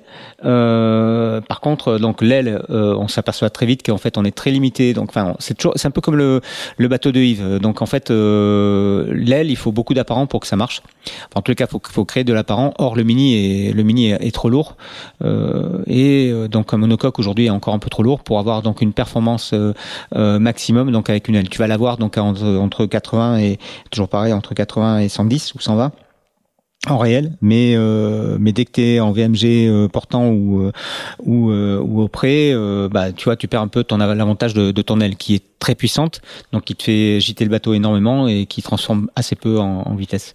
Euh, par contre, c'est très clair que reaching, euh, reaching foil, euh, donc euh, euh, qui et, et T-foil, le, bateau, c'est un avion de chasse. Ça va vraiment très très très vite. Ça, c'est évident. Bref, donc on fait quand même ce bateau, on le met en œuvre, et Quentin fait une première transat Jacques Vabre avec en 2017 quoi. Euh, et là, on partait un Une peu première comme mini transat. comment? Une première mini transat. Mini transat. Enfin, c'est ça, ce sera sa deuxième pour lui, mais euh, la première donc Il avec un bateau. série, mais ah, avec- parce que tu as dit Jacques Vabre, c'est pour ça. Ah pardon, excuse-moi. Donc première donc euh, mini transat, ouais ouais. En proto, donc, avec en le 2017. 900 en proto, donc avec le 900. Euh, et, et et objectivement, on est quand il est parti, bah on savait pas si le bateau allait arriver parce que bon, globalement il y a une vraie inconnue quand même sur cette sur cette résine. Donc on arrive au bout. Et donc cette année 2017 pour nous elle a été quand même assez géniale. Et donc on s'engage euh, donc alors je reviens sur la Jacques Vabre maintenant. Euh, donc euh, Karine peut pas venir. Euh, Alex euh, c'est un garçon que j'aime bien enfin, que, que j'ai croisé plusieurs que j'avais croisé euh, plusieurs fois avant. Notamment j'avais croisé donc à l'arrivée de la route du Rhum en 2014 quand il pla- il la claque avec en, en classe 40 euh, tu vois, pas mal d'affinités, euh, pareil. Euh, je, mais après voilà, on s'était on, s'était parlé un peu, tu vois, on se connaissait pas plus que ça. Et je, je lui propose. Donc je dis, est-ce que tu es prêt à, venir avec moi sur une Jacques Vabre euh, Elle me dit, bah ouais, génial. Donc euh, en avant, bah il est quand même, il a, il est très enthousiaste, Alex. Donc du coup, bah du coup, voilà. Donc en avant Guingamp, là aussi, et en avant, on, on, on nous voilà partis donc sur notre Transat Jacques Vabre. Donc on s'entraîne un peu avant, on fait euh, quelques convoyages, une qualif bien évidemment, euh, et puis tu vois assez rapidement, bah, c'est match euh, entre nous. Ça, ça se passe super bien, à la fois sur l'eau. Bon, c'est difficile de pas s'entendre avec Alex, mais j'aurais tendance à dire. Mais mais voilà, donc euh, tu vois, c'est c'est c'est c'est quelqu'un qui a qui qui a qui a une, ouais qui, qui est carré, qui a un professionnalisme énorme, euh, qui est quand même malgré tout du sud donc on se retrouve sur certains sur certaines choses et notamment je pense tu vois donc à la bouffe par exemple, tu vois donc on est assez euh, on a on a des échanges culturels assez Euh, donc euh, donc voilà, donc on on se part pour notre transat Jacques Vabre. Là très vite on s'aperçoit qu'on a quand même qu'on a la balle, donc le bateau va vite, tu vois donc on, a on a réglé le bateau. Alors ce bateau est un peu particulier parce qu'en fait il a beaucoup de rock au niveau du de la il est beaucoup il est très rocké au niveau du flotteur et donc dans certaines conditions et on a eu les conditions donc sur cette Jacques Vapola, euh, notamment je pense euh, au reaching, euh, le bateau tu as, besoin de l'appuyer énormément sur, sur l'arrière. Et donc on avait basculé énormément le mât, on avait beaucoup de quêtes en partant, on devait être autour de, de 6-5, euh, autour de, de, de, de, 6 degrés, 6 degrés 5 de, de, de quêtes à peu près, euh, donc euh, beaucoup de quêtes. Et en fait, il s'est avéré qu'on a eu beaucoup de reaching donc euh, tout le long euh, et que et qu'on avait on avait vraiment la vitesse qu'on est sorti... vous avez voulu reproduire en 2021 et c'était l'inverse. C'est ça. C'est ça. Bah ouais. Euh, donc pas le même parcours non plus là, on partait euh, donc pour le Brésil, euh, et donc quand on est sorti, du, on, on, on, passe un poteau noir plutôt plutôt bien, donc où en fait on prend un gros grain quasiment au début du poteau noir qui qu'on suit quasiment jusqu'à la sortie, tout dessus, des fois juste avec la GV complètement ouverte, débordée, comme ils font d'ailleurs un peu sur les sur les ultimes, sauf que tu es en, en Ocean 50 et que derrière tu sais que t'as plus rien pour choquer, que la, la GV elle est dans le galop donc euh, advienne que pourra. Euh, mais bon, finalement, donc on arrive à s'en sortir. Ensuite, on arrive sur le sur le Grand donc pour aller vers le Brésil. Et là, euh, fond de balle, foil à fond et et voilà. Et on avait la vitesse, on avait, tu vois, là, on parlait des mêmes choses, l'envie et pimp, ça marche. Ah, ça va être moins drôle euh, l'année d'après, euh, sur la route du Rhum. Donc euh, après, on arrive donc en 2018. Alors, en même temps, bon, tu vois, on fait une très belle année, une très belle saison 2018. Hein. On est champion de France donc de, de 50, enfin donc 2050. on claque un certain nombre de grands prix. Mm, mm.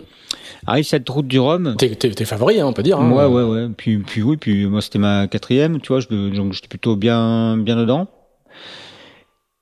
Et là, et eh ben là, tu vois, donc euh, donc Karine aussi, donc euh, comme euh, comme routeur avec avec Eric Mass. Toujours pareil, on prend les mêmes. Donc Eric, Eric, on travaille ensemble depuis 99, quoi, 98, 99, tu vois. Donc on se connaît bien aujourd'hui, même très bien. donc c'est un ingénieur météo, donc analyse météo et, et Karine a la stratégie. Et, et, là un peu un peu de syndrome route du Rhum 2002 tu vois, euh, qui arrive là-dessus. Donc euh, je dégolfe, euh, je dégolfe en tête. Ah, parce qu'il y a des conditions dures aussi. Hein. Ouais, on a des conditions. Pas aussi dures que 2002. non, mais, on a un espèce de front, voilà, à passer qui est qui, qui peut s'avérer être être fort, très fort. Avec nos bateaux, tu vois, donc bah voilà, c'est pas toujours c'est pas toujours très fun de prendre de prendre plus de 40 nœuds. 40 nœuds étant vraiment une limite, tu vois, très très haute donc sur sur nos Ocean 50. Donc là Là, il y a un risque de 50 et plus. Euh, en tous les cas, donc c'est ce qui c'est ce qu'il voit euh, donc en termes de météo. Donc ça nous barre un peu la route, c'est un peu en travers. Euh, et je fais un truc que je fais pas. Donc euh, d'habitude, euh, on décide de s'arrêter. Syndrome donc 2002. Karine, qui est un peu alarmiste, bah, elle a perdu son bateau elle. Donc sur cette route de Rome 2002. Donc elle m'incite vraiment donc à, à, non pas ralentir, mais donc à, à, mettre le clignotant. On, donc on prend la décision, je, l'assume totalement, mais donc on prend la décision de s'arrêter. Et ce qui a été une erreur, parce qu'en fait Armel donc a réussi à glisser donc avec l'ex actuel donc par dessous et, et, finalement est passé donc sans trop de dégâts avec des pointes à 49 max, tu vois donc dans le dans dans dans, dans le gros front qui est passé. moi je m'arrête et, et là catastrophe, on s'arrête, on choisit pas le bon port. Euh, donc euh, du coup euh, compliqué donc d'accès. Quand... Tu t'arrêtes sans, sans, sans, besoin de t'arrêter, hein. sinon sinon le, non, le, bateau, est le, bateau, le bateau, est complet. Ouais, le bateau est complet. On s'arrête avant. On, je, en fait, on prend la décision de s'arrêter avant. À titre préventif, quoi. À titre préventif, avant de, de, de, franchir le gros front, on laisse passer le front, on repart derrière et à fond de balle.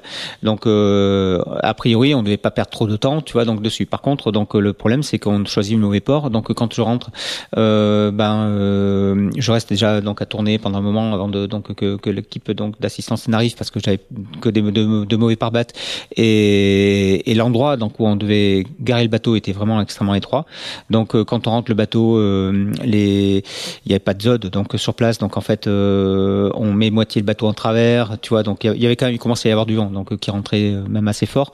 Donc on met moitié le bateau en travers, on abîme le flotteur donc le, le flotteur tri bâbord pardon, on abîme le flotteur bâbord. Euh, donc euh, on abîme le bateau en fait au moment où on rentre, on le rentre dans le dans le port. Euh, finalement donc on passe la nuit à réparer. Euh, les autorités portugaises me prennent la tête donc parce qu'ils sont ils sont un peu pointilleux on va dire. donc ne voulant pas que je reparte donc me font perdre du temps donc sur le sur le sur le sur l'heure de, de, de, décollage. Bref perte de temps donc perte de temps perte de donc du coup derrière tu vois tu t'arrêtes donc t'es plus dans la même course t'es plus dans la même motivation donc quand tu repars euh, bah, tu vois, tu es obligé de rattraper. Donc, euh, je sais qu'Armel commence à être euh, assez loin devant. Donc, du coup, je suis obligé d'aller d'aller cravacher pour le pour le rattraper. On n'est plus dans le même système. Donc, on va chercher un autre système. Donc, je m'en vais le long du Portugal. Où là, effectivement, je descends très très vite le long du Portugal avant de d'aller de, passer au travers des de Portugal et puis après Maroc. Ensuite, donc, je je prends l'Alizé Bing direct au travers des Canaries. Là, ça se passe plutôt pas mal. Euh, mais je sens que tu vois, plus j'avance, plus le bateau il est, euh, il y, a, y, a, un truc qui va pas. Je suis pas dans les polaires, j'avance pas, euh, il est lourd. Euh, je sens qu'il y a un truc qui qui qui qui, marche pas comme comme comme d'habitude quoi. Et donc je commence à en parler donc avec Karine. Je dis, je pense qu'on a un problème, machin. Elle me dit, tu vas aller voir les flotteurs. Donc on, on en panne. Je passe sur l'autre mur, je vais voir le flotteur. Donc souvent c'était le flotteur bâbord. Donc et là, je vois qu'il y a de l'eau Bon, euh, j'ai de l'eau. Euh, bon, voilà, j'ai de l'eau quoi. Euh, mais sauf que la, la pompe, donc bien, enfin, tu vois, tu sais, c'est les trucs qui s'enchaînent. Voilà. Donc la pompe, ben, qui pète en, cours de route. Donc il faut que je démonte une autre pompe pour pouvoir aller sortir l'eau. Bref, on, le, on décide de le faire le lendemain parce que là euh, tu vois donc il faut réempanner. Donc euh, me retrouver donc je suis donc là j'ai j'ai empanné donc je suis en bâbord. Et il faut que je rempanne pour aller chercher euh, donc la, la, lisée un peu plus bas. Donc je me remets en tribord pour la nuit et le lendemain ça permettra de faire du un grand bâbord. Donc du coup de pouvoir vider le vider le flotteur et là dans la nuit si tu veux ligne de grain rien d'extraordinaire. Tu passes à de, de, enfin, si ça n'est qu'il y a 30, 30, 31 nœuds. Et là, je te raconter donc un petit chavirage euh, en direct, en live, parce qu'on a eu la chance donc de pouvoir l'enregistrer. Donc, euh, je suis équipé donc de Matintech et, euh, et en fait, il y a des petites boîtes Nord qui enregistrent tout ce qui se passe. Euh, et donc là, on a pu enregistrer en, en live euh, donc un chavirage complet. Et un chavirage complet, c'est 11 secondes c'est-à-dire du moment où le bateau donc est à sa vitesse euh, normale, c'est-à-dire 25 nœuds, tu vois, on était entre entre 24 et 24 26 nœuds, donc euh, c'est petit Génac euh, grand voile riz, euh, ballasté euh, ballasté derrière, hein, tu vois déjà, ouais, donc il y a quand même du tout, tout est tout est sur l'arrière. Bon, il y a, y a du vent, il y a il y a il y a 28 il y a entre 25 et 28 nœuds établis avec avec des petites rafales. Là, tout d'un coup, tu chopes une rafale, donc plutôt 30 32 tu vois 32 33 donc euh, le bateau accélère vraiment très fort. Donc là je passe à 32 de, de 25 à 33 30 32 33 nœuds. Donc euh, là euh, le bateau en accélérant ben le, le pilote euh, a un temps de retard sur sur la battée donc euh, en fait c'est là après où on a fait évoluer donc les pilotes donc sur leur sur leur sur leur fonction en fait au final hein. euh, mais pour ça il faut toujours pareil il faut il faut le savoir. Donc on on accélère vraiment très fort. je vois que ça va pas le faire. Je choque en grand donc le Genac. là, on est donc 25 nœuds, 25 nœuds, route, enfin vitesse normale. c'est le, on prend la pêche donc on commence le, chrono. Donc trois secondes après, on est à 33. Euh, dans les dans les trois secondes, on est à, on est à 33 nœuds. Là, le bateau il plante. Donc euh, quand il est à, à 3 secondes plus tard, donc euh, on est à 6 donc on passe à 6 secondes. 6 secondes, le bateau il est quasiment à la verticale, donc t'as plus de safran. Donc de toute façon le pilote il, ça sert plus à rien. Donc là t'as tout choqué. Donc t'es dans les dans les 6 premières secondes, t'as, as tout choqué. T'as choqué le grand le, le, la, pardon le Genac dans un premier temps, ça fait rien parce que le Genac il est sous la GV euh, qui est déjà très basse parce qu'en fait comme tu es rapide donc tu vois tu as ton traveler qui est très très bas. Euh, donc derrière bah, tu choques tout ce qui te reste à choquer. Alors peut-être qu'il aurait mieux valu ne pas choquer l'AGV euh, mais à un moment donné euh, tu vois tu choques ce que tu peux. Euh, donc euh, je choque aussi l'AGV dans ces 6 secondes dans ces 6 secondes. Les, les 6 secondes qui suivent donc 6 7 9 ça fait 9 on est à 9 secondes le bateau. Il vient s'appuyer sur son mât. Donc là, donc là, c'est déjà trop tard. Donc euh, de toute façon, donc euh, tu as 9 secondes, le bateau il est contre euh, donc à la verticale, le mât contre contre l'eau. Et là, il faut 3 secondes pour que le mât casse et que le bateau retombe retombe direct. Voilà. Là, ça te fait 11 secondes et t'es cuit. 3 pour réagir au final. C'est ce que donc 3 en, en, tous les cas 3 pour anticiper. donc le fait, tu vois, donc de d'abattre. enfin, en tout cas, c'est pas beaucoup de temps, quoi. Non, non, non, ça fait ça fait vraiment pas beaucoup de temps. Et donc en fait, euh, donc on, on, a travaillé à partir de là, on a travaillé donc sur le sur les pilotes euh, notamment et sur les accélérations puisqu'on a la chance donc d'avoir des accéléromètres sur les pilotes. Et donc c'est sur l'accélération au final euh, qu'on anticipe donc le, la battée. C'est au moment où le bateau accélère qu'il faut tirer la barre en grand. Quand tu es au portant, bien sûr. Hmm. Alors c'est pas fini cette histoire? Eh ben non. Alors, alors, donc du coup, bon, me voilà là, on encore une fois. bon, voilà, jusque-là, euh, je gère l'histoire. Hein, donc, euh... T'as l'habitude enfin, non, je, je, dis ça sans, sans, ironie, quoi. enfin, t'as, euh, l'expérience. Je, je, sais comment, voilà, je sais comment ça se passe. Donc, euh, pas de panique. À terre, je, suis, je suis, comment? À terre, Fabienne aussi. Exactement. Donc euh, tout se met en route. Euh, bah moi, je suis, encore par miracle, je suis, entier, tu vois. Donc là, là c'est un peu limite parce qu'en fait, je me suis fait bloquer euh, à l'entrée du, du, du, bateau. En fait, le pouf est rentré avant moi parce que tu vois, on dort dehors et j'avais un gros pouf pour dormir.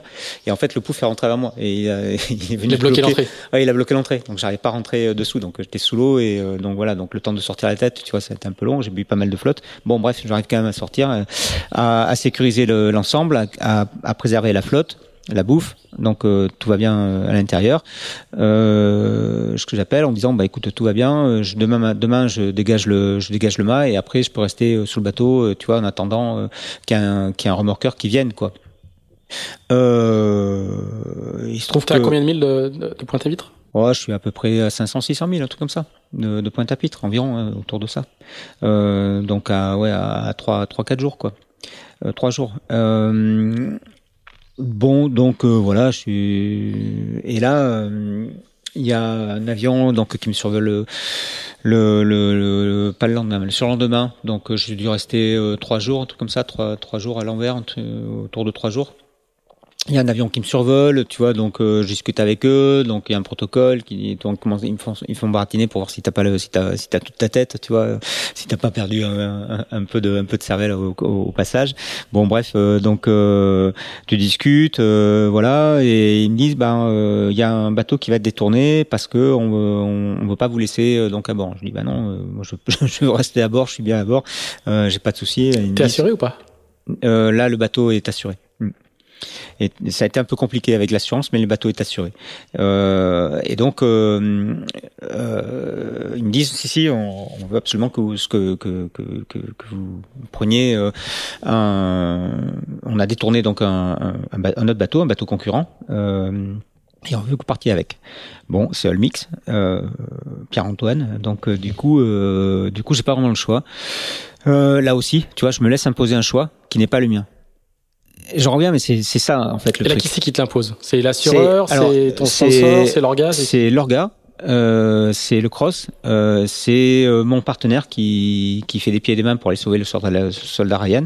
Euh, et du coup, je me laisse imposer une, une, tu vois, donc une décision qui n'est pas la mienne, euh, qui n'est, qui n'est. Moi, je leur dis non, je, je veux, je veux pas, je veux, je veux attendre le, je veux attendre le, le remorqueur. J'étais, j'étais en complète sécurité. Sauf que c'est difficile à terre, si tu veux. Donc d'abord parce que t'as pas de la communication, tu vois. Donc euh, c'est difficile à terre de, se rendre compte de, de, de, tu vois, de, dans, dans quel état tu trouves. D'autant plus que j'avais un peu j'avais un peu déliré. En fait j'ai passé la journée euh, le lendemain à dégager le mais sauf que tu vois t'es pris t'as tellement t'es tellement chargé d'adrénaline en fait c'est ça qui tient. Donc t'es tellement chargé d'adrénaline que euh, tu euh, tu t'es fixé une mission bing t'y vas et tu vas jusqu'au bout donc de ta mission. Et là et ça en fait tu vois ma mission c'était de dégager le mât parce que le mât était en train de défoncer le, le, le bateau. Donc je voulais absolument dégager le mât. J'ai mis énormément de temps j'ai dû passer je sais pas, j'ai passé euh, plus de 8 heures dans la flotte, tu vois, donc euh, à couper, assis, à la, et pendant 8 euh, ou 10 heures, j'ai pas donné de nouvelles. Donc en fait, j'avais appelé la veille en disant tout va bien, je, demain je dégage le, je dégage le mât.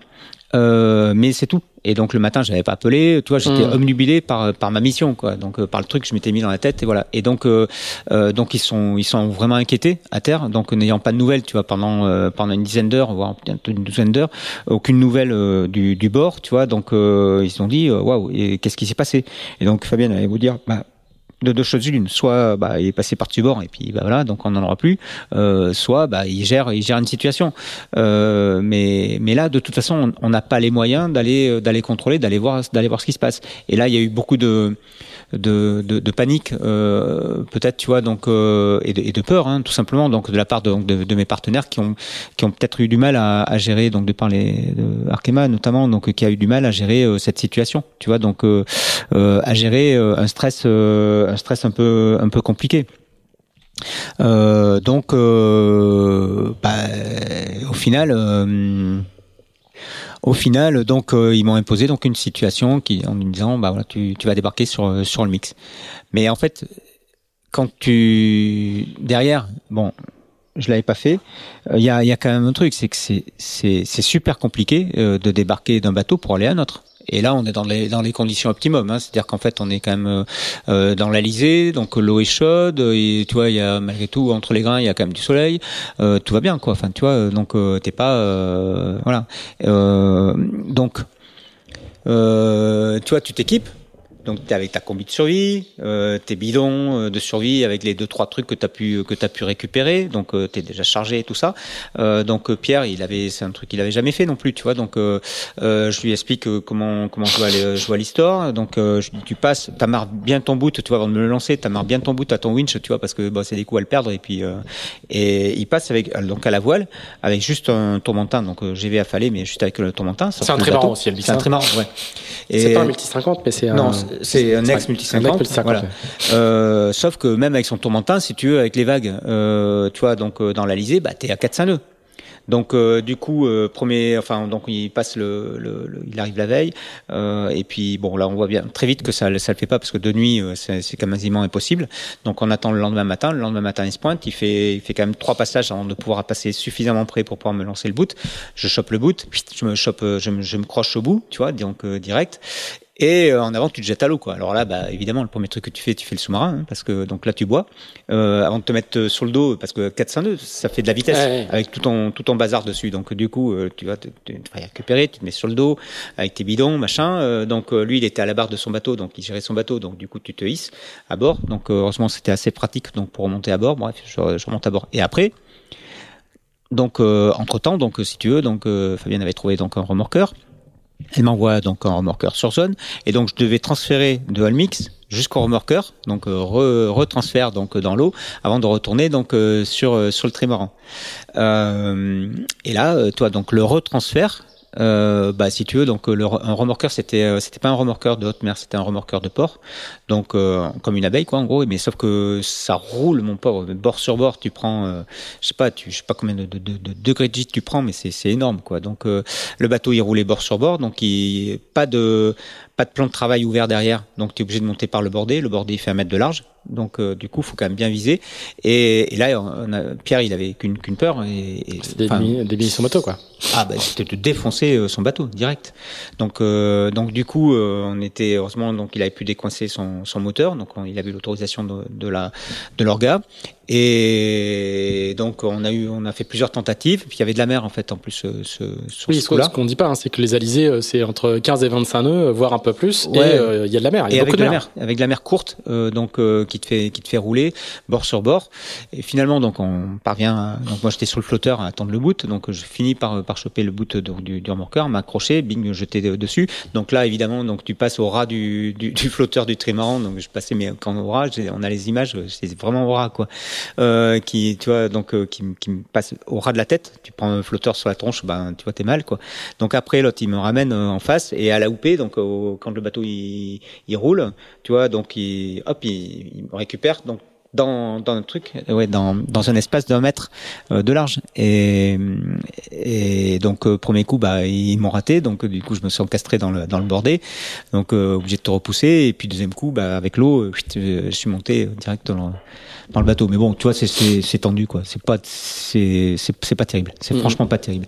Et là, entre temps, on retourne donc sur l'épave, sur le sur le, le trimaran qui devait être donc à l'envers, et on voit que le bateau est à l'endroit, Est à l'endroit. moitié coulé. Euh, il est à l'endroit moitié coulé, et avec des traces donc de de, de pneus, de, de bourlingues partout sur les bordées et tout. Et là, c'est pas possible. Tu vois, enfin, il s'est passé un truc quoi. Et euh, donc, euh, on a été assez circonspect au départ, donc euh, parce que justement, Ouais, donc c'est clair que, le, enfin, je traduis, hein, le bateau n'a pas pu se remettre à l'endroit tout seul, ça c'est pas possible. non, ça c'est pas possible. Donc il y a eu une intervention d'un bateau extérieur. Exactement. Ouais.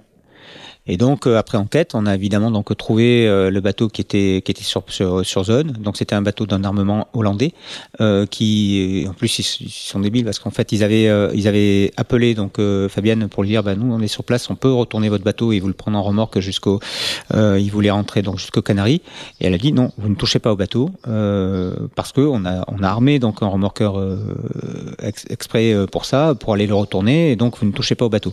Sauf qu'ils en ont pas tenu compte et ils l'ont Sauf qu'ils se sont ils se sont rendus compte comme ils ont fait ça à peu près n'importe comment, ils ont ils ont tiré sur le bateau donc euh, tu vois donc euh, mais mais sans savoir ce que c'est. Donc du coup ils ont fait ils ont fait vraiment du grand n'importe quoi. Donc ils ont ils ont massacré le bateau alors que le bateau était intègre.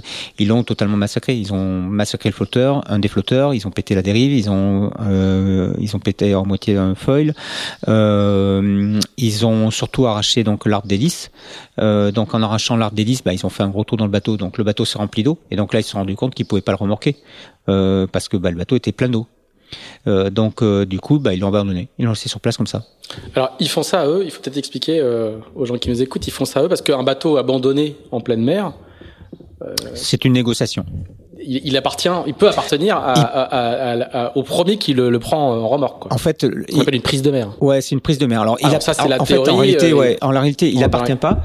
Mais sauf qu'il est sous sa garde. Et donc, euh, si tu veux le récupérer, bah, tu vas être euh, obligé, donc dans l'obligation de négocier avec euh, avec celui qui, qui, a, qui a pris le bateau. Euh, et donc, euh, bah voilà, s'engage donc une discussion euh, qui est soit donc d'assurance, soit de, de particulier à, à armateur. Et, des fois, bah, c'est un peu c'est un peu compliqué. Il y a beaucoup de bateaux qui sont restés donc des années comme ça. Je pense à le Jabir Assurel, donc le, le fameux kata sur lequel j'ai navigué au début de, ma carrière, qui est resté des années dans un port à Vigo parce qu'il avait été récupéré. Donc Bertrand Droboc avait dématé sur une route du Rhum. Le bateau est resté dérivé. Il a été récupéré par un pêcheur donc de Vigo qui a euh, négocié, renégocié pour finalement fourguer le bateau pour euh, pour pour trois sous parce que le bateau était à, l'abandon avec euh, au fond d'un port, euh, tu vois, donc au mouillage, donc il valait plus rien et, voilà. Et à force de négocier, ben, ils ont ils ont rien récupéré. Donc il n'y a pas eu de négociation là? Avec Alors, Hollandais. avec, bah non, euh, avec le Hollandais, il n'y a pas eu de négociation. Par contre, la- notre assurance aurait pu complètement pu se retourner donc contre l'armateur euh, donc hollandais en lui disant ben on vous avait donc intimé l'ordre de, de de ne pas le faire, vous l'avez fait, on a la preuve que vous l'avez fait. euh, voilà, ils n'ont pas voulu le faire. Je sais pas pour quelle raison. Enfin, c'était pas à nous d'attaquer, c'était directement donc euh, à notre assurance d'attaquer le l'armateur hollandais s'ils avaient voulu donc être juste et en tous les cas récupérer donc ne serait-ce que l'argent investi dans le remorqueur pour dans le nôtre pour, euh, pour pour récupérer le bateau quoi. On récupère le bateau. Voilà.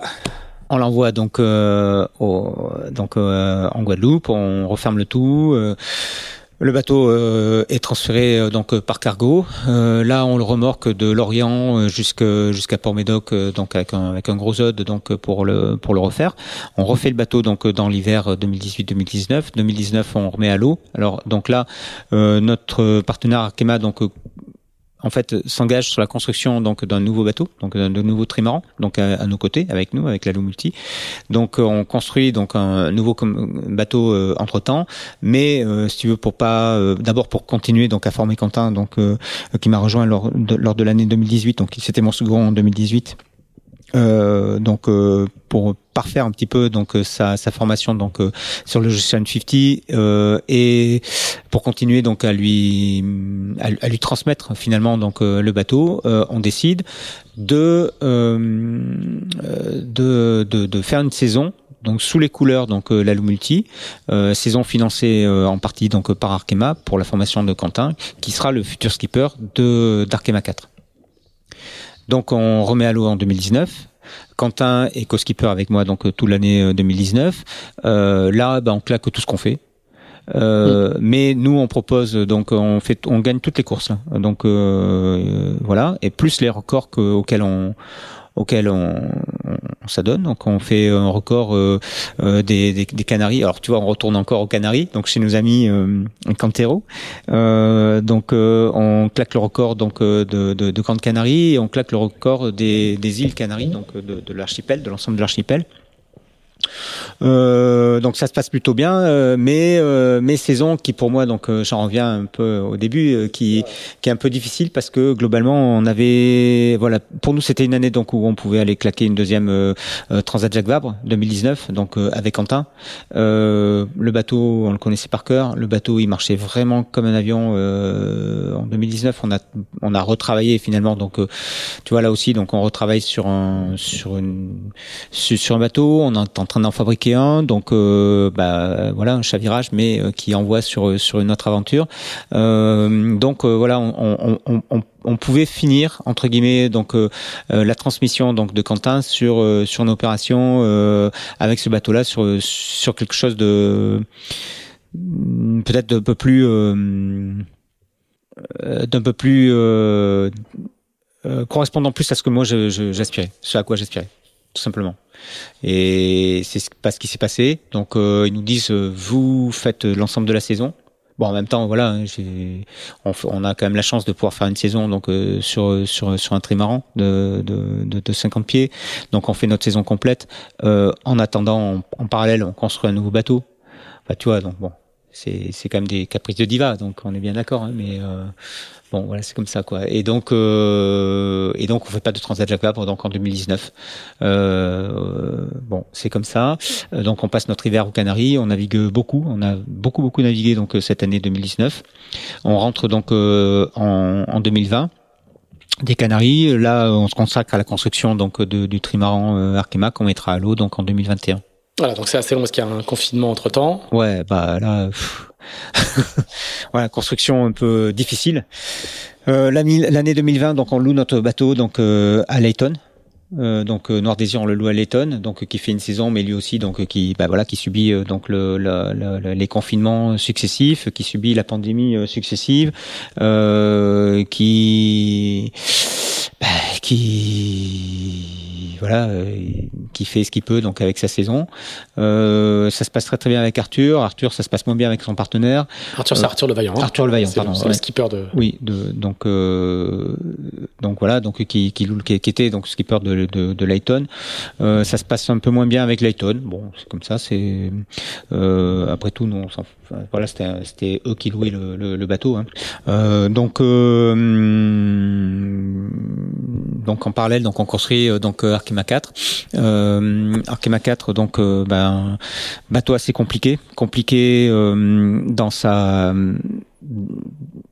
en fait, on voulait un bateau un peu différent des autres, donc c'est là où en fait peut-être on, tu vois, on a mis un gap euh, là aussi un curseur un petit peu plus haut, c'est-à-dire qu'en fait on construit un bateau donc où on, on, contrairement donc au bateau d'Erwan aujourd'hui, donc qui a été construit en même temps, on a mis à l'eau en même temps, qui est un VPLP. Nous, on voulait un bateau un peu plus polyvalent. Euh, donc un peu moins peut-être orienté euh, Grand Prix, mais donc plus polyvalent euh, donc de base.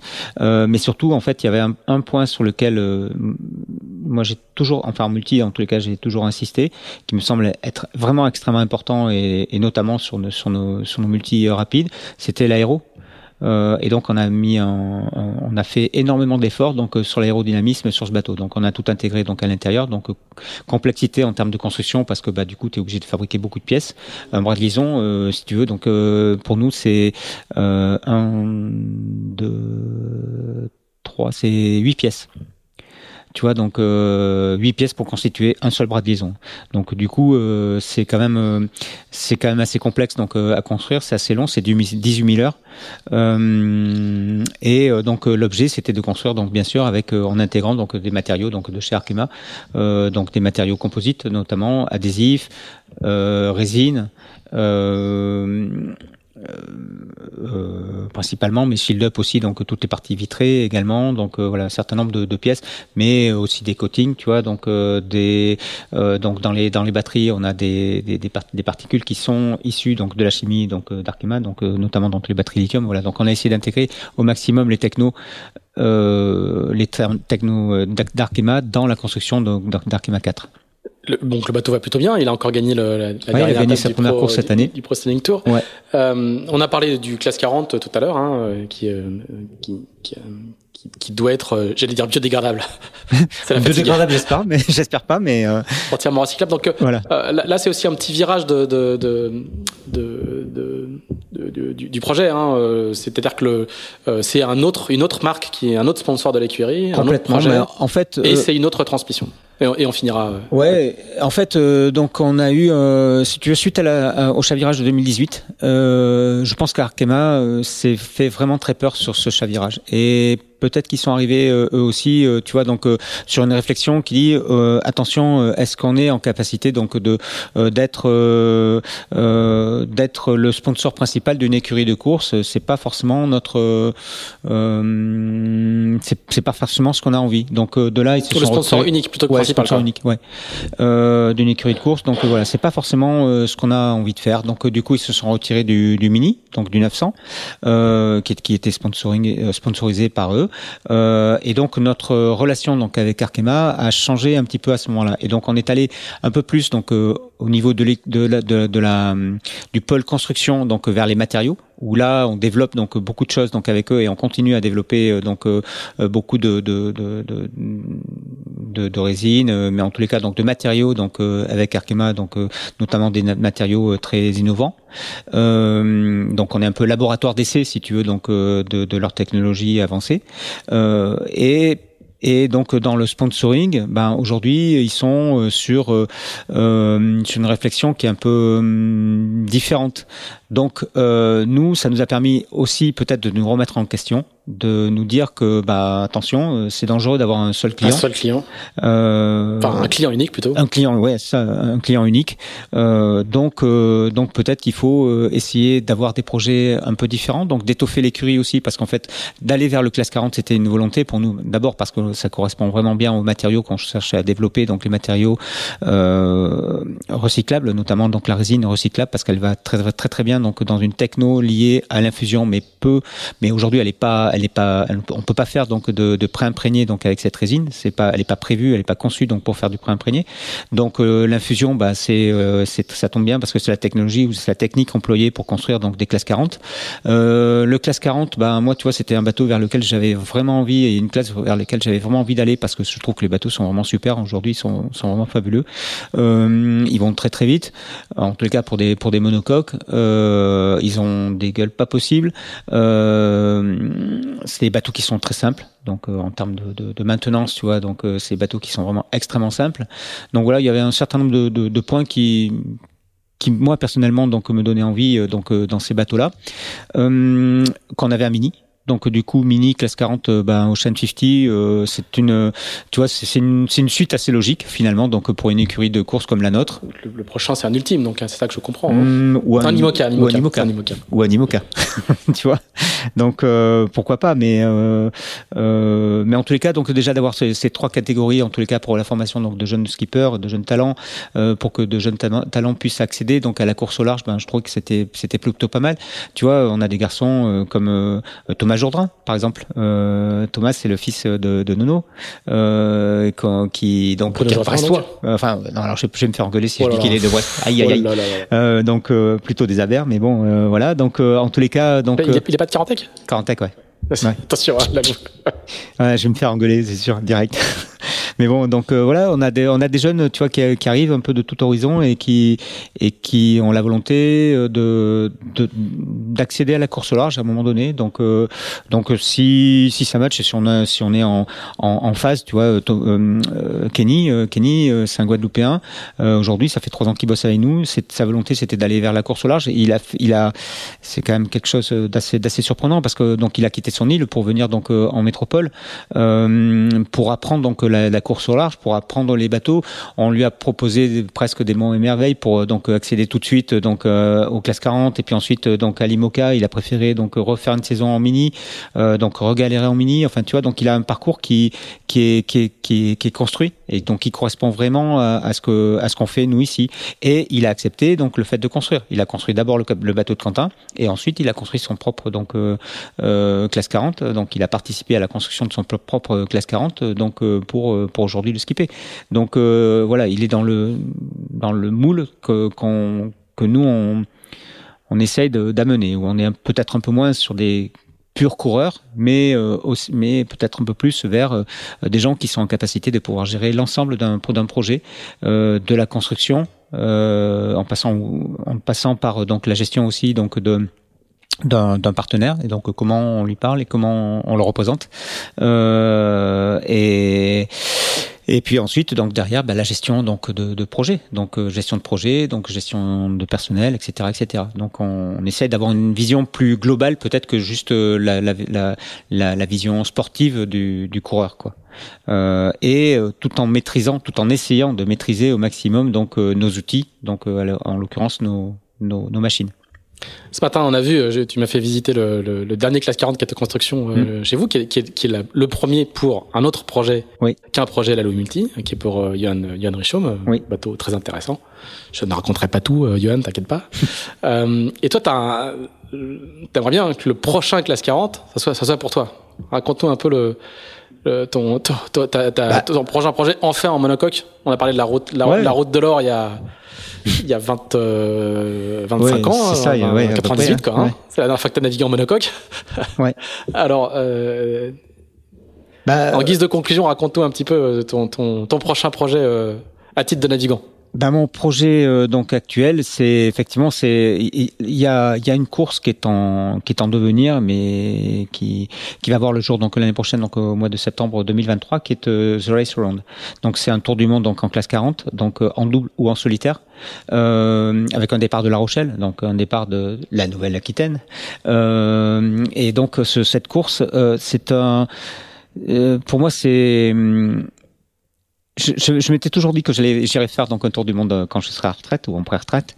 Donc euh, c'est ce que je suis donc aujourd'hui euh, et, et, donc du coup aller faire une course autour du monde sur une classe 40 beaucoup plus qu'un IMOCA. Aujourd'hui, je suis incapable d'aller vendre un projet IMOCA, si j'ai pas la crédibilité pour pouvoir aller le vendre. Par contre, donc d'aller chercher une performance, euh, un tour euh, sur euh, euh, sur sur un sur un classe 40, ça c'est quelque chose qui qui qui je pense donc de de de, de m'apporter. Alors oui, je vais apprendre donc à naviguer sur un bateau, hein, parce que en fait, j'ai quand même ça manque quand même un peu de vent apparent, on va dire par rapport par rapport à un multi. Donc c'est très clairement. Donc il y a Kenny qui qui est j'ai un très bon j'ai un très bon formateur sur le sur sur sur la, la, façon de fonctionner d'un monocoque. Euh, mais euh, voilà, donc mon projet, c'est effectivement euh, de construire un bateau qui serait dès sa construction, dès sa conception en fait, donc par l'architecte, un bateau conçu pour la pour la catégorie 0, qui est donc le, le prérequis pour pouvoir faire donc le tour du monde, donc qui sortira très probablement beaucoup, enfin beaucoup, en tout cas un peu plus lourd donc qu'un classe 40 classique, mais qui sortirait donc si tu veux avec euh, toutes ces cloisons euh, fermées, avec euh, donc probablement un peu plus de renfort donc dans certains endroits, notamment dans les endroits de slamming, donc sur la sur le, les, les étraves donc de Cesco, qui est qui est de toute façon qui serait donc de toute façon un lift V2 donc alors qu'on appellerait LM0 Donc lift V2 LM0, ça commence à faire beaucoup, mais, mais voilà. donc dessiné par le cabinet Lombard. Donc on travaille avec avec Eric Levé donc sur ce projet depuis déjà quelques temps. Et c'est un bateau qu'on va vouloir donc en tous les cas qu'on qui sera donc de toute façon construit un peu comme comme le, le bateau de Kenny, c'est-à-dire donc euh, en résine donc euh, recyclable, donc hélium, avec euh, très probablement aussi donc une mousse donc PET donc en, en, majorité donc sur le sur le bateau. Et là on est en train de travailler sur les sur les parties avant, donc justement pour pour les définir, pour arriver peut-être à, à, avoir d'autres zones ou en tous les cas d'autres d'autres possibles. On travaille également donc là-dessus sur sur des fibres donc assez no, assez novatrices sur des sur de la fibre de naturelle entre autres donc pour la construction de, de, ce bateau. Donc on va intégrer donc des technos euh, assez évolués et surtout donc euh, assez euh, respectueuses donc de, de l'environnement donc dans la construction donc du bateau sur la totalité un peu comme du reste le bateau de Kenny. Par contre donc le bateau sortira enfin l'objet l'objectif c'est d'essayer de sortir le bateau donc avec un, un, moteur électrique. Donc on est tout à fait en capacité de pouvoir le faire. Et donc du coup alors on est toujours sur des voiles donc classiques puisque là aujourd'hui on n'a pas on n'arrive pas donc à, à faire avancer donc les voiliers euh, un peu sur ces points, donc euh, de voile. Euh, mais par contre, donc le bateau et son fonctionnement, l'objectif c'est d'être vraiment donc à zéro impact carbone, ou en tout cas en le diminuant au maximum. Là, pour te donner une idée, juste comme ça, on a diminué notre notre empreinte carbone donc entre la construction, puisqu'on on a la on a la chance donc d'avoir aussi de l'équipe aussi donc une une doctorante, enfin un docteur plutôt, qui est qui est euh, donc spécialisé dans le droit de, de, de l'environnement et donc qui nous fait euh, l'ensemble donc des bilans carbone, qui nous fait le passage donc euh, de l'entreprise donc au RSE et en même temps l'ensemble des bilans carbone donc liés à la construction de nos bateaux. Donc on a fait un bilan carbone complet donc du bateau construit donc en hélium euh, PET et on est en train donc de faire, alors on l'a pas encore fini, mais donc de faire celui de, de Yuan. Là aujourd'hui, vous, vous, faites des analyses de cycle de vie pour chacun de vos, on, vos fait, bateaux. Quoi. On fait une analyse donc de, de... Ce, qui est, ce qui est obligatoire aujourd'hui en IMOCA, hein, mais pas, pas encore en classe 40 quoi. Hein. Oh, oui, oui, bien sûr. Oui, euh, en fait, on fait une analyse donc euh, euh, d'empreinte carbone complète donc de, la construction des bateaux avec ce qu'on y met dedans. Donc, on sait exactement ce qu'on a, a mis dedans, quels sont les, déchets donc que l'on a pu euh, donc euh, générer avec euh, avec ces bateaux-là, etc. et en partant donc du sourcing, c'est-à-dire de, donc de l'extraction donc du, du pétrole jusqu'à sa transformation, et ensuite donc le donc sa transformation donc juste jusqu'à son son arrivée donc devant le chantier, sa transformation dans le chantier sa, sa, vie et après bien sûr donc euh, son on, on, aura un bilan carbone complet quand on aura la fin de vie euh, donc du bateau qui aujourd'hui ne peut être qu'estimé. Mais sur la construction, on a fait euh, plus de 50% donc d'économie, on doit être à 60 autour de 60% d'économie de, donc de, euh, de, de bilan carbone euh, comparé à un bateau comme un bateau en époxy, voilà, un classe 40 en époxy tu arrives à diminuer l'impact carbone de 60%. Ouais, 60%, ce qui est quand même pas négligeable, quoi. Principalement, ah ouais par rapport au fait que bah, la résine soit recyclable d'une part, mais aussi donc que la mousse PET donc euh, est issue. Donc on a déjà 30% donc de recyclé dans la dans la, la, la mousse PET qu'on a utilisée que l'ensemble des déchets aujourd'hui produits sont retraités pour pouvoir soit refaire de la résine pure, soit refaire donc un matériau euh, donc euh, composite fibré, euh, genre plaque, tu vois, donc plaque de, de, de mélaminé ou ce genre de choses, donc plastique, thermoplastique. Donc euh, l'avantage c'est qu'on peut derrière donc la reproduire euh, quasiment euh, quasiment quasiment à vie. Donc voilà, et ça c'est ce qui nous a permis donc de diminuer nettement donc l'empreinte le, le, carbone à la construction de notre bateau. Et donc c'est ça aussi donc l'objet donc de la construction de, de mon futur classe 40 cette construction, elle est, elle est actée ou tu cherches encore des partenaires ou tu vas faire comme d'habitude, tu vas la lancer et après tu chercheras des partenaires? Ouais, je pense que c'est ça qu'on va faire. c'est pas encore complètement acté. C'est, c'est. Dans ta tête, c'est acté. Ouais, dans ma Mais tête. tout le monde n'est pas au courant.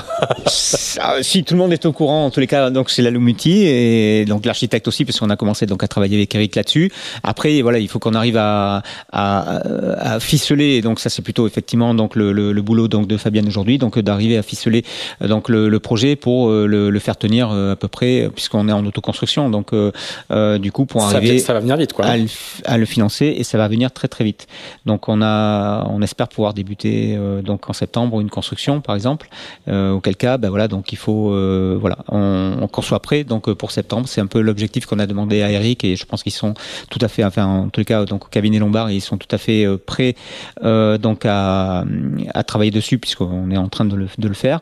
Et, et globalement, on est sur de sur de bonnes pistes. Je, touche du bois, je croise les doigts. Euh, mais euh, donc pour euh, pour débloquer un partenaire, donc pour le fonctionnement du bateau, parce qu'il y a la construction, mais il y a aussi le fonctionnement. Donc aujourd'hui, si on a le fonctionnement, on aura la construction. Très bien. Donc un, un, quatrième client ou un troisième client euh. pour, euh, pour, pour, la Loom Multi. Tu vas encore, encore mieux répartir tes risques. ouais, euh, en tous les cas, ça nous permettrait donc peut-être d'avoir deux classes 40. Un donc qui permettrait à Kenny de poursuivre donc sa saison et, et peut-être donc de reconduire avec son partenaire, puisque là aujourd'hui donc c'est pas c'est pas ficelé au-delà donc de, de la de, de, la route du Rhum. Euh, donc de, de, reconduire une autre saison sur une tu vois assez classique donc classe 40 avec une Jacques Vabre derrière et puis et puis, bah, pour moi, donc un programme un peu plus un peu plus spécifique. Donc, euh, de toute façon, l'objectif, donc de pour moi de The Sound, c'est de le faire en, en, en double. Donc, euh, et j'aimerais pouvoir donc embarquer euh, un des jeunes. Alors, soit un jeune qu'on formerait, donc, et ça fait partie des, des négociations qu'on a aujourd'hui, donc avec le avec le partenaire futur. soit donc d'intégrer un des jeunes donc que j'ai pu former, voilà, ces dernières années avec moi sur une des étapes. Très bien. Et eh ben, Lalou, on, va te souhaiter, euh, on va te souhaiter d'y arriver une fois de plus, comme d'habitude. Bah, écoute, merci. Hein ces, longues heures passées en ta compagnie nous montrent que, euh, en général, tu y arrives. Donc, euh, on va te souhaiter de d'y parvenir. Je vais, je vais aller prendre le bac. Je vais dire le ferry, mais le bac pour rentrer, pour rentrer à Royan. Je vais prendre le dernier bac parce qu'il est, il est assez tard. Ah ouais, quand même. Ah ouais, sinon, je reste dîner et je reste dormir. Si tu veux, il n'y a pas de problème. Il faut que j'aille à La Rochelle demain, tu vois, tu, tu, tu, sauras tout. Euh, merci beaucoup, merci de nous avoir accueillis euh, dans, ta, dans ta belle pointe euh, du Médoc. En plus, il pleut plus maintenant, on va pouvoir aller, aller dehors euh, tranquillement.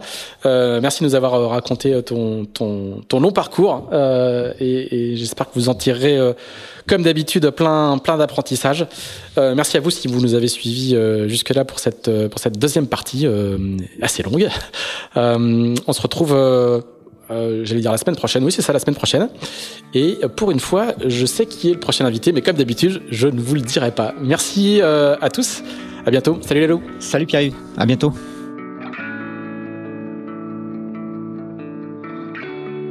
Merci d'avoir écouté ce nouvel épisode d'Into the Wind produit par Tip Shaft. Si vous l'avez apprécié, n'hésitez pas à le partager, n'hésitez pas non plus à nous dire ce que vous en pensez en bien ou en mal.